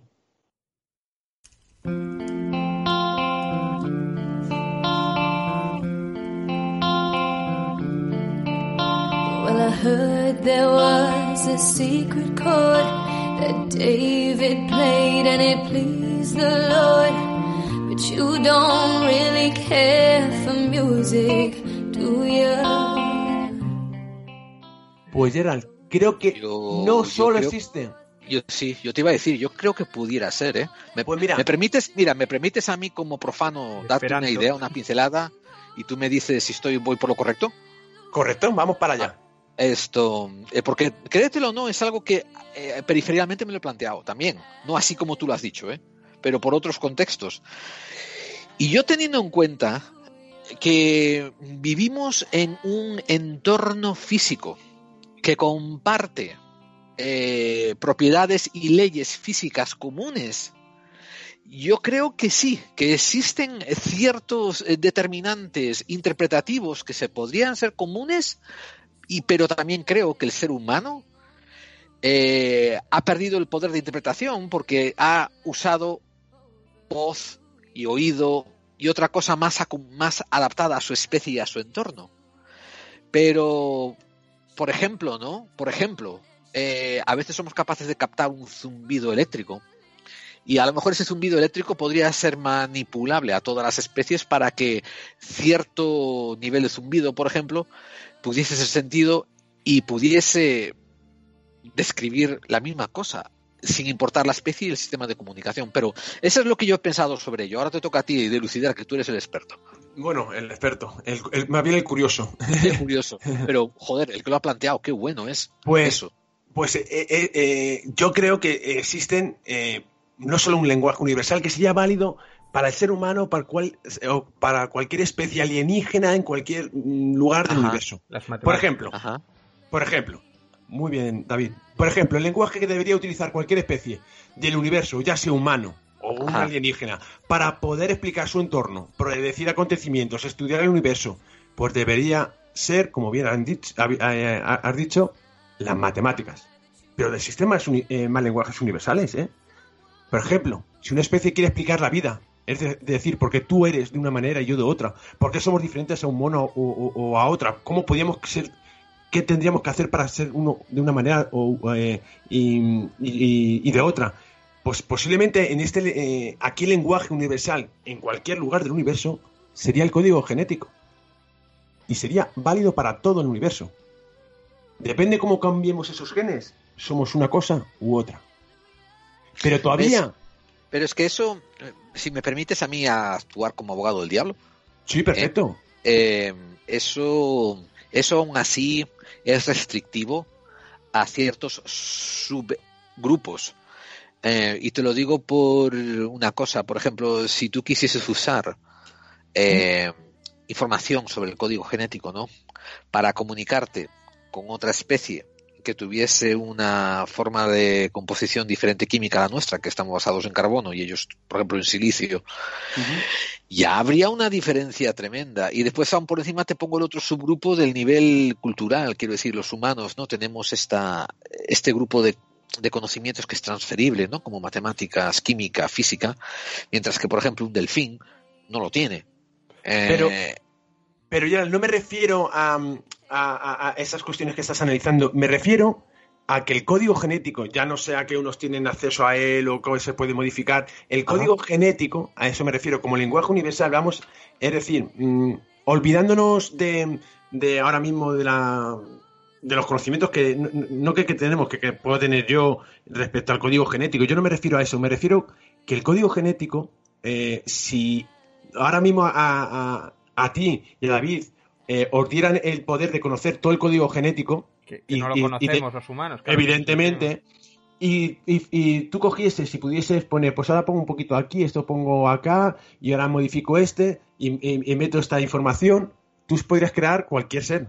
Basado en silicio, basado en carbono, en lo que tú quieras. de hecho, Carl Sagan, cuando, cuando organizó lo del Voyager, fue una de las cosas que tenía clara, yo creo. Una era que mandó precisamente el código, o una, una estructura del código genético humano, por si alguna vez alguna, alguna alienígena lo veía, para que lo entendiera. Y también creo que las matemáticas era todos los puntos que tenía allí puestos y dónde estaba la Tierra, en el sistema solar y tal, cosas que entendiera cualquier raza que no tenía por qué conocer nada de la cultura humana. Claro, es que son eh, lenguajes universales, lenguajes que cualquier especie podría, eh, si tiene la tecnología adecuada, podría entender. Yo ya no me meto en que si tenemos conocimientos o no. Yo me refiero a que si tú ahora tuviéramos todo el poder, por ejemplo, de las matemáticas, pues podrías explicar todos los acontecimientos. Si tú, ahora tu- eh, Gerald, tuvieses todo el conocimiento de las matemáticas, podrías predecir prácticamente todo y tuvieses, eh, tuvieses ese conocimiento de la gravedad cuántica, eh, ese problema que tenemos de la gravedad cuántica, la- es decir, la teoría del todo, pues podrías conocer, porque eso te daría, por ejemplo, seguramente el tiempo que, que tendría, el tiempo atmosférico que eh, tendríamos este verano. Y ahora actualmente solamente podemos predecir hasta una semana de antelación. Por Sí. lo mismo, con el código genético, si tú tuvieses ese mm, mm, poder de, mm, de conocer todo el código genético, pues y- uniendo esos genes podrías crear una especie u otra. Sí, a ver, claro. actualmente no es posible, ¿vale? Pero, o por lo menos eso creemos. Y, y eso es, por lo tanto, yo lo considero lenguaje universal. Pero todavía existen más lenguajes universales. Que aquí no voy a entrar en ellos para no dar tampoco muchas pistas del experimento. Pues Wow. el, obje- el objetivo del experimento tiene relación con, en este caso, con las psicofonías, pero va a ser totalmente novedoso. Y ya os doy una premisa que de esto nunca hablaba y me habéis sacado de la lengua al final. Qué maravilla. Porque Qué vamos, a, maravilla. porque vamos a utilizar las matemáticas como piedra roseta y Wow. aplicarlo a otro lenguaje universal que podría estar relacionado con este supuesto mundo del más allá o invisible. Ya está aquí puedo leer, Gerard. Wow. Wow, David. Wow. no, no me he qué enterado. tremendo. ¿Cómo fue que está quién? Ah, simplemente hay que usar uh, la- las matemáticas utiliza- como piedra roseta, como, como, como, engranaje para codificar comunicaciones. Aplicando, aplicado a otro lenguaje universal que no se ha comentado cuál es, que podría estar relacionado con ese posible con la mm, mundo del más allá, con nuestra Sí, sí, conciencia, etc. Hasta ahí puede leer, hasta ahí puede leer. Luis, Luis, nos dejas con la mina en los labios, tío. Wow, qué bueno. Qué bueno, qué bueno. Bueno, yo, quería preguntar. Yo entré, a hablar de psicofonías y mira dónde me llevaron. Pero yo, yo quiero hacer una pregunta y yo creo que está relacionada un poco. Eh, el tema del instinto de los animales, eh, si tiene algo que ver precisamente con, con el alma, porque igual es lo único que nos lleva de una generación a otra, o está en los genes. Bueno, igual es una pregunta más para un biólogo, pero ¿por qué unas criaturas saben que el fuego es dañino? ¿O por qué una le tienen miedo a una serpiente sin que nadie se lo haya enseñado antes? O sea, es una pregunta que dices tú, bueno, ahí sí que existe realmente una especie de, de, alma o algo que tiene una información que, de algún sitio. Yo creo que hay más instinto de supervivencia y, evolución, porque si no esa especie no hubiera, eh, no hubiera sobrevivido. Eh, muchas especies eh, saben dónde está el norte, siempre, por ejemplo. Creo que las vacas, por ejemplo. y los pájaros también, ¿no? Cuando claro, si, si, no hubieran tenido e, esa evolución con, con esas características, posiblemente no hubieran podido sobrevivir no hubieran estado aquí. Eh, los animales van, eh, eh, animales van evolucionando y adaptándose al medio y si no se adaptan al medio, desaparecen. Y posiblemente ese instinto viene de ahí. Ah, yo argumentaré, argumentaré desde un punto de vista poco de, de, persona poco experta, pero que que los sistemas biológicos, los contenedores biológicos, ¿no? En el ser humano estás hablando de extremidades, de piel, de dermis, de cerebro, de todos estos componentes, ¿no? Eh, al pasar por el proceso evolutivo, también tendrán sus factores eh, muy similares, David, a lo que es el proceso de culturalización. Quiero decir, ¿no? Lo que hablamos, el, español que hablamos hoy en día no es el español de hace 500 años, ni el español de hace de mil, porque hay cosas que se dejan atrás, cosas que se modifican, cosas que evolucionan. Y estoy seguro que el proceso biológico que nosotros llamamos evolución y eh, lo que tú has caracterizado como instintos, pues han sido eso, han sido pruebas, cosas que funcionan mejor, cosas que funcionan peor para la evolución biológica y, la perpetuación de la especie, cuya obviamente su finalidad es cuantos más especímenes mejor y reproducirse lo más posible, ¿no? Mm, y, o sea, y yo en eso, en eso, por ejemplo, también me entra la pregunta, ¿no? De, de siempre, cómo la araña hace estos diseños, ¿no? Con su red. ¿Quién se lo enseña? No se lo enseña mamá araña, ¿no? Eh, como, eh, yo qué sé, todas estas cosas que nosotros atribuimos al instinto. O sea, que el conejo que le tiene miedo a una serpiente es la que va a sobrevivir a la que no lo tiene, ¿no? Entonces eso de alguna manera lo hereda. Correcto. Os voy a contar a los dos una cosa, un inciso muy cortito, ¿eh? Hubo una película de los años 70 de estas que hacía la Hammer, que se llama, y no sé si era, no sé si era de la Hammer, ¿eh? pero era de esta serie B, B, B horrenda, que se llamaba eh, El Expreso Siberiano o Horror en el Expreso Siberiano, algo así, y que consistía en un tren que iba a través de Siberia, donde había unos, había un espécimen, eh, había un espécimen científico que habían recogido de la, de la, tanda de la tundra de Siberia. Bien, eso, eso no es relevante. Lo que era relevante es que usaron, usaron una cosa pseudocientífica que a mí yo me quedé con ella, que usaron el hecho de que había memoria celular dentro de este animal o monstruo, ¿no? Que básicamente este animal tenía la peculiaridad de recordar todo, todo, todo lo que había vivido en su evolución. Quiero decir, de sus ancestros. Era como si la conciencia fuese única, ¿no? Como si tú, David, recordases lo que tus antepasados cromañones no habían hecho y cómo se habían quemado con el fuego y cómo habían dicho no metas el dedo en el fuego porque tal pues yo creo que algo de eso existe en el sentido no en el sentido biológico de, de, elección y selección y desecho y esto no se queda no y esto no, no continúa y tal que que quizás nos cueste en estos momentos ser consciente de ello y que incluso la medicina y la ciencia eh, no han investigado lo suficiente. Eh, sobre un proceso biológico natural de desecho y de, retención y de desecho que se acaba convirtiendo en el instinto.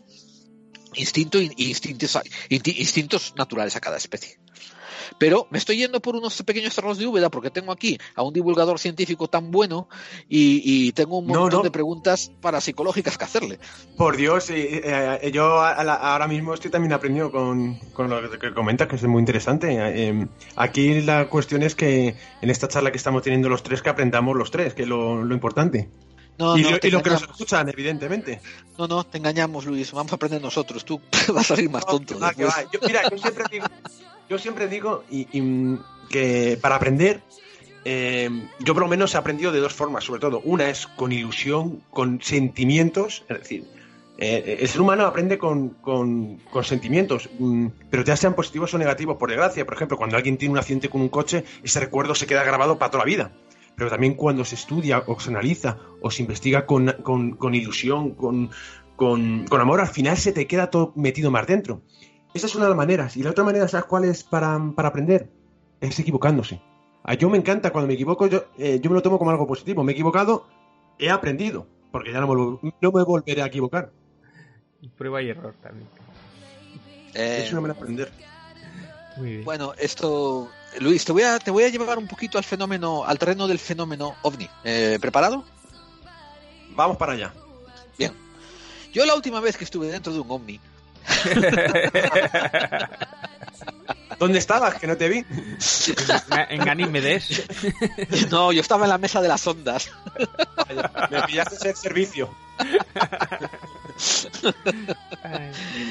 Em, ¿Tú cómo, cómo, aprecias desde un punto de vista no un poquito más eh, científico, un poquito más eh, de, replica, de, de repetibilidad y tal? ¿Cómo, cómo, cómo estás? Cómo Yo sé que tú, a ti te interesa un poquito esto del fenómeno ovni también, ¿no?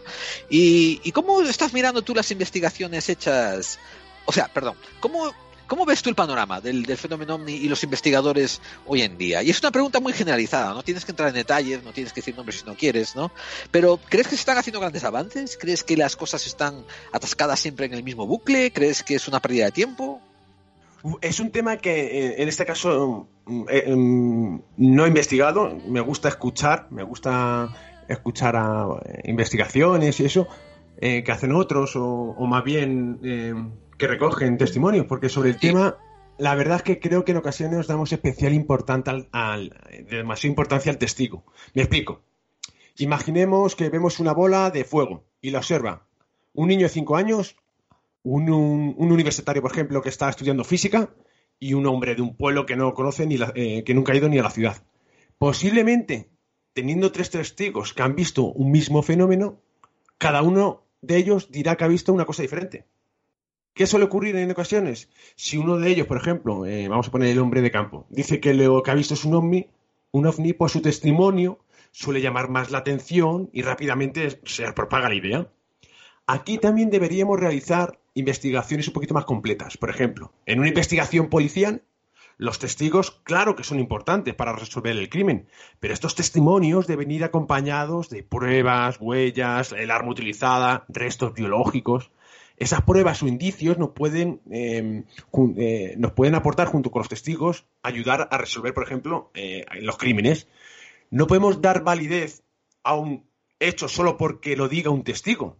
Tú imagínate que fuera así, Gerald. Si ahora te, un testigo dice que tú me has roto la ventanilla de mi coche, sin ninguna prueba, y lo damos por válido porque lo dice un testigo y pues tú imagínate, muchos utilizarían esas afirmaciones para sacar beneficio. Pues es que David y yo, Luis, David y yo tuvimos esta conversación ya ad nauseam, o sea, hasta vomitar los dos, ¿no? Y, ojo, él y yo estamos de acuerdo en muchos de estos puntos, diciendo que el testigo está muy bien como un punto inicial. Y está bien recopilarlo, porque por lo menos tienes la, labor antropológica, ¿me entiendes? Y la labor sociológica de haber recopilado el caso. Pero después para hacerle un análisis tienes que tener un poco de estudio, un poquito de análisis psicológico, análisis cultural, análisis contextual de la persona que te lo está contando y después tienes que analizar los filtros que usó la persona para hacerte la narración. Correcto. O sea, que, es, que es complicadísimo eso de, quedarte, quedarte con lo que te dice el testigo, tal como lo estás diciendo tú. Eso, es complicadísimo. es fácil, de hecho, quedarte solo con el testimonio, eso es lo fácil, claro. Investigarlo y darle una razón y darle una explicación que se puede dar igual en el 99% de las veces, eso es lo complicado.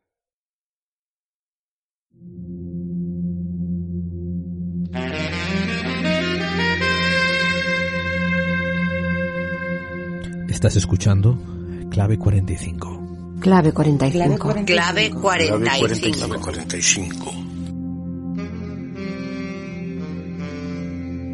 Porque las conspiraciones existen. Las conspiraciones existen. Las conspiraciones porque las conspiraciones porque las existen. Porque las conspiraciones existen.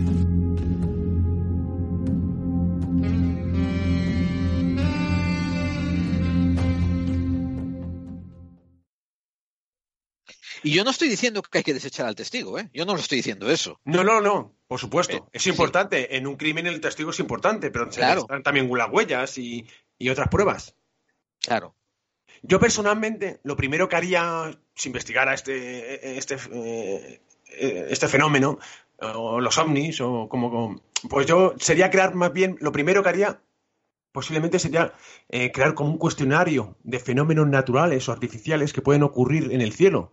Por ejemplo, que es un bólido, un meteorito, qué fenómenos atmosféricos nos pueden confundir con lo que vemos. Por ejemplo, los espejismos, que son fenómenos ópticos asociados con la refracción de la luz, que suelen verse en el desierto o en el mar, cuando los, los rayos de luz viajan desde, por ejemplo, un objeto distante y pasan a través de un material, pues aquí su índice de refracción cambia y esto altera la velocidad a la que viajan. Pues cuando la luz pasa de una capa de aire frío denso a una de aire caliente menos denso, pues aquí ocurre la refracción. Pero debido a la curvatura de la Tierra, los rayos de luz pueden hacer que veamos objetos que en otras circunstancias serían invisibles porque estarían fuera de nuestro horizonte de visión. Claro. Y muchos de estos fenómenos, acontecimientos naturales que pueden ocurrir en nuestros cielos, no te digo que todos, ¿eh? pero algunos son desconocidos por la mayoría.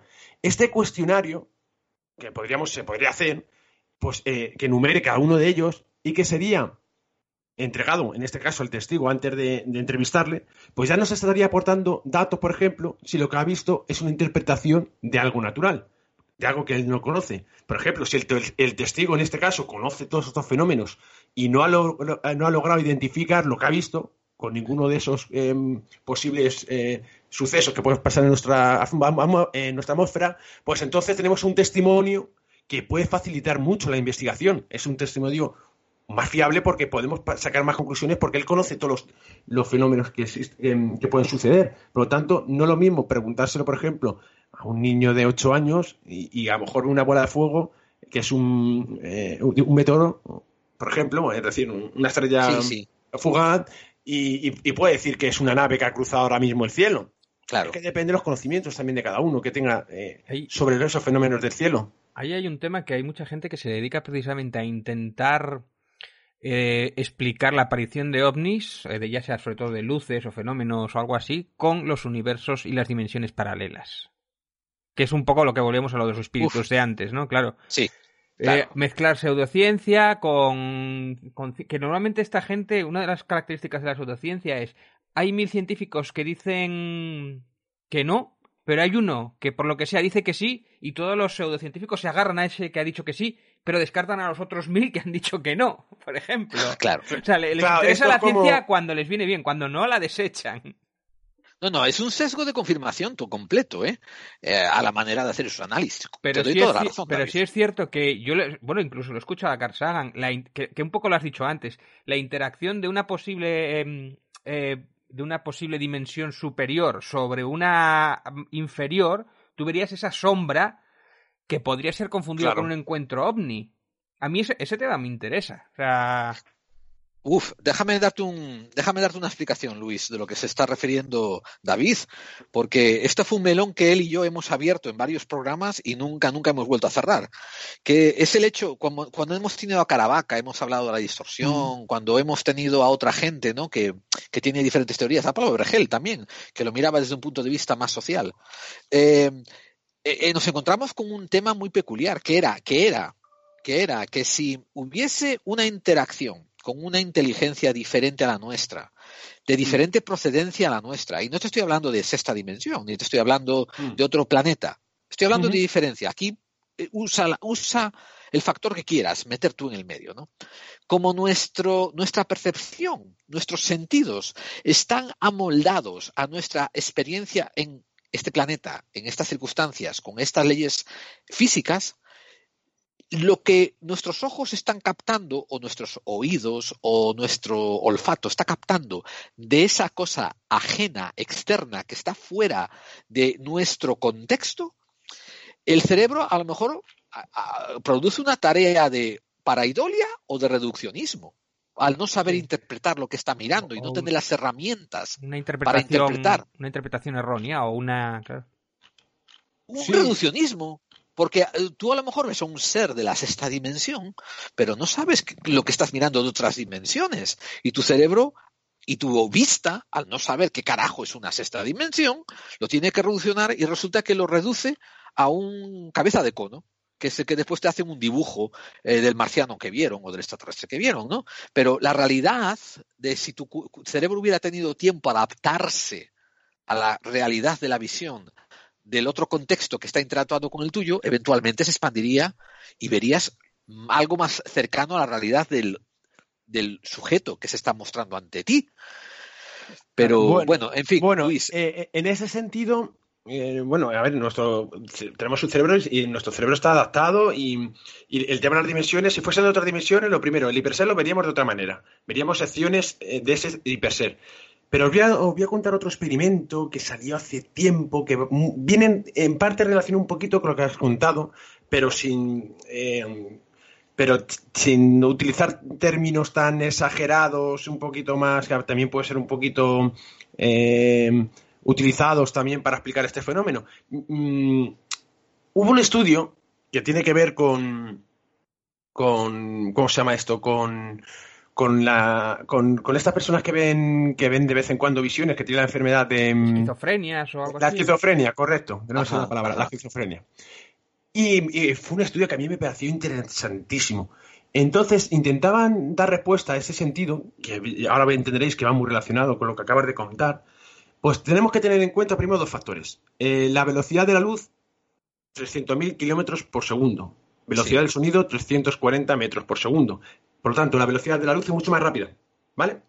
Por lo tanto, los, eh, las cosas que vemos en nuestra realidad eh, llegan a nuestro cerebro a distintas velocidades. Por ejemplo, se cae eh, un vaso y se rompe.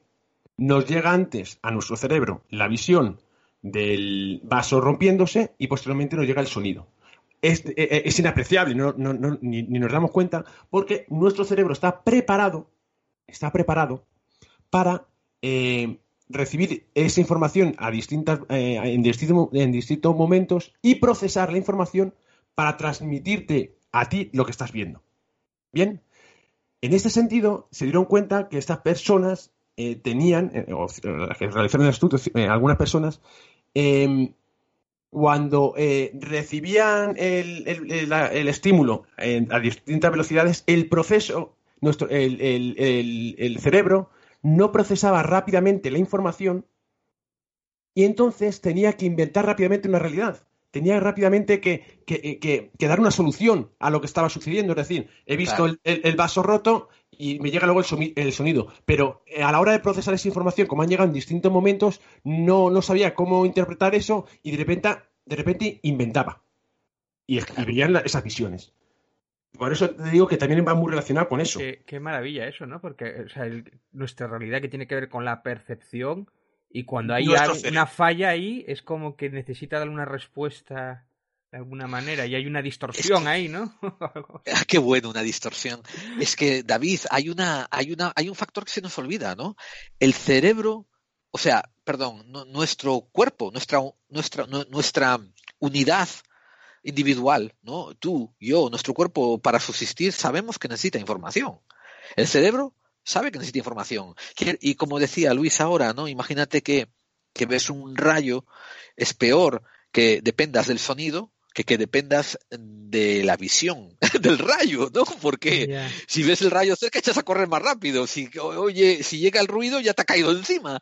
Y, y cuando el cerebro, y muchas veces cuando el cerebro no tiene la información, pues o usamos una especie de deducción para, para rellenar el hueco de la falta de información. intenta interpretarlo. Pero bueno, yo creo que la pregunta sería más bien, si nosotros fuéramos capaces de cruzar esas supuestas eh, universos paralelos, o esas, sí, esas, esos universos paralelos o dimensiones paralelas, si eso visto desde alguien, desde la dimensión normal, desde la tercera dimensión, vería una especie de fenómeno ovni.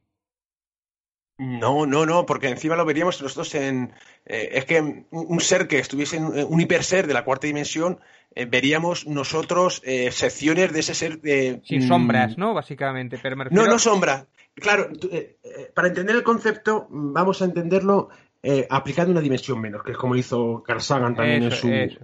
gráfico. Claro, entonces, un mundo de plan, por ejemplo, Planilandia, que solamente existen cuadraditos y triángulos, vamos a imaginarnos, y tú como eres un ser David, de tres dimensiones, pues coges y atraviesas con tu dedo ese plano. Ellos no ven tu dedo, ellos ven simplemente un círculo, que es la, la sección plana que, dejas en, su mundo de, tu dedo. Pues nosotros lo veríamos exactamente, si fuese de una cuarta dimensión, veríamos esas secciones de parte de, vale pero entonces de, eh, sería casualidad podríamos encima. podríamos descartar entonces que haya alguna correlación con que algunas entidades crucen universos o dimensiones con los encuentros ovni porque esto lo he oído mucho. Mm, yo, lo, yo no, a ver, evidentemente no tengo pruebas, pero yo así analizando los datos me parece muy raro porque encima, qué casualidad, vemos encima, eh, mm, le damos encima un aspecto algo conocido. Es decir, y lo que veríamos sería algo totalmente desconocido, veríamos algo que vemos, estaríamos viendo una excepción de su, de, ese hiper o de ese hiper eh, nave o lo que sea. Luis, veríamos, veríamos, como dices tú, ¿no? Una sección o lo que fuera y tendríamos dos factores. Eh, entended una cosa, sería el primer encuentro, ¿no? La primera vez que lo ves. Esa primera vez que lo ves, tu cerebro, para empezar, eh, no entendería qué es lo que está viendo. Y vuelvo una vez más. Yo estoy seguro, pongo con la mano en el fuego, que eh, produciría el efecto reduccionista de, querer traducir los elementos no comprensibles a elementos que tú puedas entender. Ah, ahí puede Pero el, por este mismo forteanismo, el forteanismo ahí podría entrar o no. Claro, David. Y por el mismo factor, si tú, David y Luis vais en el mismo momento a ver el mismo elemento extraño, por ejemplo, a ese ser de la sexta dimensión, tu cerebro lo reducirá de una manera y el de Luis a lo mejor lo puede reducir de manera diferente, de manera que cuando acabéis de ver el evento os juntéis y habléis, encontréis detalles distintos, porque vuestra experiencia es diferente, vuestra experiencia a nivel intelectual, a nivel de cómo el cerebro procesa cosas. Quiero decir, seguramente coincidís en la altura, coincidís en las cosas físicas comunes que sí son comunes, pero en lo que vuestro cerebro tergiversa para rellenar la información, ahí eso es pista libre. Pero yo es que no me gusta siempre recurrir, en este caso, recurrir como se suele hacer, eh, como el concurso este de ¿Quieres ser millonario? ¿no? Creo que se llamaba, el que tenías, que, tenías varios comodines. Y aquí parecemos que recurrimos a veces al comodín de las dimensiones, al comodín del mundo cuántico. Yo en este caso, mira, también creo, a ver, una máquina hipotética em, que diseñé, bueno, eh, una, de mis aficiones que, tuve un día, que fue mm, una máquina igual que Dyson eh, creó esa, esfera de, Dyson hipotética, bueno, pues utilizando cierta eh, tecnología que teníamos actualmente y, le di una vuelta a turca más y, propuse, propuse una máquina hipotética que llamé el escudo conmutador de la realidad, capaz de modificar lo que vemos, es decir, em, eh, podría, por ejemplo, entre mm, tú y yo, pues hacer, si, existe eh, pudiésemos hacerla, em, por ejemplo, que David y, Gerald ahora mismo pareciesen elefantes. Eh, y, la técnica que utilizo es una técnica que, fue además financiada por el. por creo que eh, por el gobierno americano, ahora mismo no me acuerdo qué, departamento fue exactamente. Y el, experimento consistía en que crearon ocultar como la noticia salía como si fuese una mm, una, eh, una capa de invisibilidad, pero en realidad el experimento iba más allá. Entonces, eh, yo, em, para hacernos una idea, os lo explico así eh, rápidamente. en el vacío la velocidad de la luz es constante, unos 300.000 kilómetros por segundo, pero su valor también puede variar al atravesar un material. Pues teniendo en cuenta estos conceptos, em, los físicos, que fueron Alexander Gaeta y, y Friedman, fueron capaces de demostrar que también se puede abrir un intervalo de tiempo en una onda óptica manipulando localmente la velocidad de la luz. El experimento que realizaron consistió en disparar eh, un láser apuntando a una de luz que posteriormente atravesó una fibra de cristal. Esto provocó que esa de luz se dividiera en dos partes, con diferentes longitudes de onda, es decir, que una parte se aceleró y la otra se frenó, quedando entre ambas una brecha de unas 40 trillonésimas de segundo que fue invisible para cualquier observador. Finalmente la luz terminó eh, traspasando otra lente que se llama de tiempo, que volvió a unificar ese haz de luz como si nadie hubiera pasado. Pero ¿qué pasaría si en esa brecha de oscuridad agregamos información? Estaríamos construyendo entonces ese escudo conmutador de la realidad. Este escudo podría controlar las propiedades de la luz, darle forma o, o, por ejemplo, distorsionar el tiempo. Esos lapsus, lapsos de oscuridad podrían ser aprovechados para insertar esa información que queremos, que posteriormente sería transmitida por el universo como si nada hubiera ocurrido. La información añadida no podría ser detectada y quedaría oculta para siempre. Por, lo tanto, también se, pueden utilizar ciertas técnicas em, de eh, para modificar el espectro electromagnético que, con tecnología, que a lo mejor e, e, este experimento eh, fue hace ya casi 15 años, si no recuerdo mal.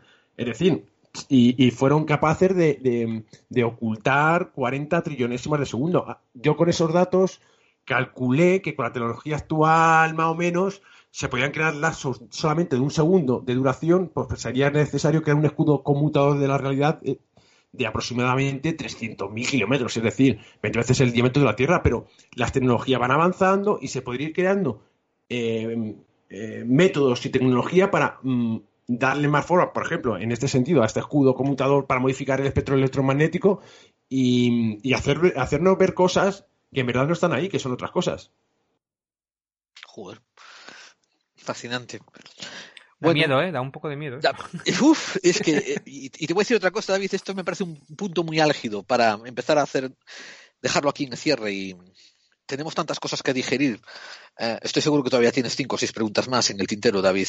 Hmm. Em, pero ¿qué te parece? ¿Lo, vamos dejando por aquí? Perfecto, perfecto, sí, sí. Quiero, antes de, antes de decir nada de dejar, quiero una vez más recordarle a la audiencia que Luis Débora eh, además de colaborar con cantidad de programas de radio, eh, podcasts eh, y muchos medios de difusión, él tiene también su propio proyecto, ¿verdad, Luis? Sí, pues ha nacido ahora, ha nacido un programa que se llama ¿Por qué? Porque además una de las preguntas, yo cuando mm, veo un niño, mm, le hacen científicos en potencia, se preguntan por todo. ¿Y en qué momento dejamos de ser científicos? ¿En qué momento dejamos de preguntarnos? Pues así nació esa pregunta. Me hizo una pregunta un niño ¿Qué es la vida? Exactamente me preguntó. Y he iniciado una cadena de preguntas porque es el propio invitado al que traigo el que, al finalizar su intervención y transmitirnos toda esa información y conocimientos que, disfrutamos todas las semanas, pues propone al finalizar otra pregunta y mi objetivo es buscar a otro invitado, experto en la materia, que trate ese tema y que posteriormente dejará en el aire otra pregunta. Es decir, es una cadena de preguntas em, que, he iniciado eh, para alimentar un poquito no solamente mi curiosidad y la que nos escuchan, sino también, sino también la de los propios invitados que nos acompañan cada semana en Por qué. Así que mm, ese es el proyecto en el que estoy ahora metido. Qué idea tan innovadora.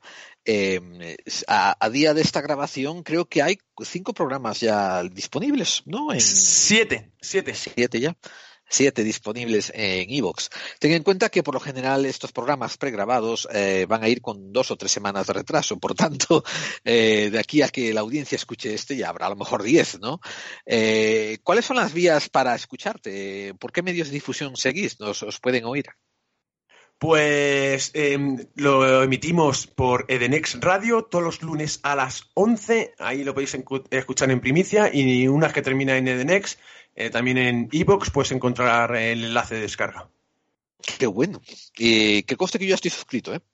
qué bueno. Eh, y nada más. seguramente algún día tendremos que retomar algún tema, así que quisiéramos dejarte la puerta abierta. también, por favor, tenos en cuenta cuando estés dispuesto a, desvelar un poco más la primicia de ese experimento tan interesante que nos has desvelado aquí. Eh, nuestros micrófonos estarán abiertos para ti, Luis. Perfecto, vamos a ver lo que encontramos. A ver, lo importante es ser uno crítico. El primero que voy a ser crítico con ese experimento voy a ser yo. Y luego, evidentemente, hay que transmitir. El experimento siempre hay que transmitirlo para que sean otros, otros investigadores los que puedan también investigar y para dar respuestas.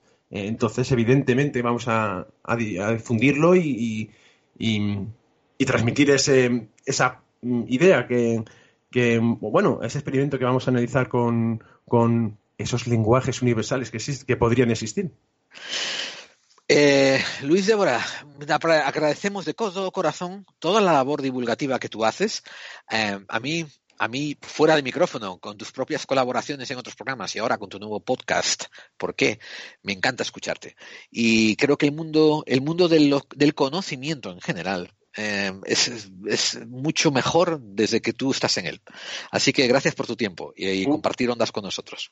Uy, madre mía, muchísimas gracias por, por, tus palabras tan bonitas. Espero que no me haya subido mucho la dopamina, que luego me tengo que desintoxicar de ella. bueno, pues nos encontraremos aquí después en otra ocasión, Luis, y te invitamos eh, para otro programa pronto cuando tengamos algún tema más. Y David, ¿estás con, listo para la, continuar con la recta final? Sí, sí, ahí estamos, seguimos adelante, al pie del cañón. Bueno, al pie del cañón, pues al continuaremos pie del cañón. En, en, continuaremos aquí en Clave 45, ese programa para aquellos que intuyen que las conspiraciones existen.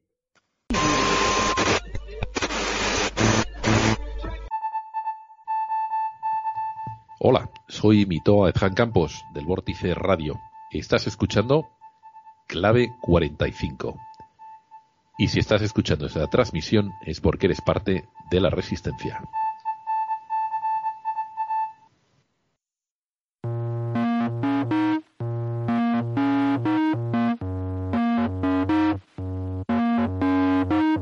Come on, come on. Eh, no, la UD no hizo morder en Se verá que no das duxes a consimol. Se. O nas duxes a coche. Esto que estás escuchando es lo mismo que has escuchado antes, pero al revés. Esto es una cuña de promoción de todo nos da igual, donde vamos a darle una vuelta al mundo del misterio. Todo no es igual, todos los jueves a las 23 horas en Edenex Radio. Y los miércoles a las 13 horas en Radio 4G Benidorm. No faltéis.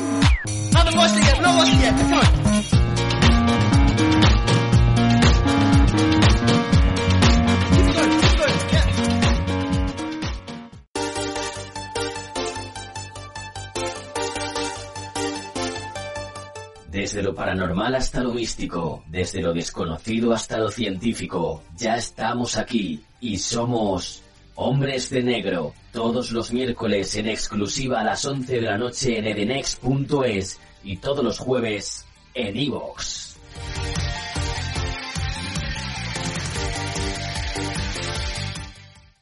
Estos son esos programas que de verdad hacen un poco de historia, tío, porque eh, mira que hay gente, ¿no? Que vende misterio, vende misterio y vende misterio, pero hay poca gente que se molesta en decir, a ver, ¿cómo, cómo procesamos este misterio a través del, método científico? ¿Verdad, David? Es que, es que además este tema es complicado, es, es no es fácil de entender. Yo todavía no lo, no lo entiendo del todo, lo del mundo cuántico, lo de la relatividad, lo del espacio-tiempo, son tantos conceptos que además a mí me fascina sencillamente por la ciencia ficción que, que mama mucho de esto, ¿no? Y también, pues bueno, hay muchos magufos que se aprovechan de esto para venderte lo que sea. Yo a la ciencia ficción, por supuesto que se lo permito, pero a los magufos no. Entonces hay que conocerlo en profundidad y cuanto más los conoces, es que más misterioso es, ¿no? Es... Hay tantos porqués que no sabemos en todo esto de la astrofísica y el mundo cuántico y, y tantas posibilidades, y hay tanto por saber que a mí es fascinante. O sea, hay tantas teorías ahí, ahí que por explorar. Yo tengo que, yo tengo que enfatizar que por favor la audiencia se pase por iVoox y busquen el programa ¿Por qué? de Luis Débora y empiecen a echarle un oído, porque él ha hecho una tremenda cantidad de Ahí tiene como, creo que tienen ahora mismito como, como, como 15 programas subidos, ¿no? Eh, lleva solo un año, pero es que es, es muy, muy, muy espeso, muy rico, muy denso en, en riqueza el programa, ¿no? Y, y, elijas lo que elijas, pues, pues aprendes, aprendes, porque trae unos invitados también de categoría. Hombre, claro, además unos invitados que algunos muy locos, que según me han contado un pajarito, hay dos muy locos de cierto programa de podcast que también se van a pasar por allí y también van a divagar, ¿no? También van a pasar Yo no por sé, allí. tío, qué conspiraciones tendrás tú hechas por ahí, no sé qué conspiración estarás tramando. o sea, que estar atentos que, que, que habrá sorpresas ahí. Ajá. Sí, y por favor suscribiros a, a eso, al, al por qué. Y si os gusta, dejadme un comentario y decir que, que, el tío Yera y el tío David os mandaron ahí, ¿no? Y que lo descubristeis gracias a nosotros, etcétera. Así es como funciona la retroalimentación en el mundo del podcast, ¿no? Nosotros te recomendamos lo que nos gusta, si coincides con ello, pues no, diles, oye, te oí allí y tal, y, se hace feedback, se hace retroalimentación, ¿no? Entre, entre, los programas. Eh, yo creo que es lo mejor favor que os podemos hacer, si a vosotros os gusta escucharnos, pues, y os gusta por lo menos la línea de indagación e investigación que nosotros llevamos, pues sabéis qué es lo que nos alimenta a nosotros, que son programas como estos. David y yo nos comprometemos Uh, tenemos un compromiso con vosotros, que es que no vamos a traer nada que no nos gusta a nosotros personalmente. Sí, yo no sé, además yo siempre he dicho que los divulgadores científicos hay que darles muchísimo más espacio en, en todos los Cierto. medios y hay que dejarles hablar porque cuanto más hablen ellos, menos espacio hay para otros vendehumos, ¿no? Entonces, muy cierto. Recordando, Muy recordando a Carl Sagan, a Neil deGrasse, que son fantásticos divulgadores, eh, hay que seguir esa escuela y a mí este, eh, yo lo traería muchas más veces más. Eso que nos lo diga la audiencia, si quieren más programas como este, eh, no digo todas las semanas, pero cada X tiempo que volvamos a la, a la física, a la astrofísica, a la, a la ciencia más, más pura o más, más interesante, si les interesa o no. Igual dicen, no, pues este me, me ha aburrido, que no lo creo.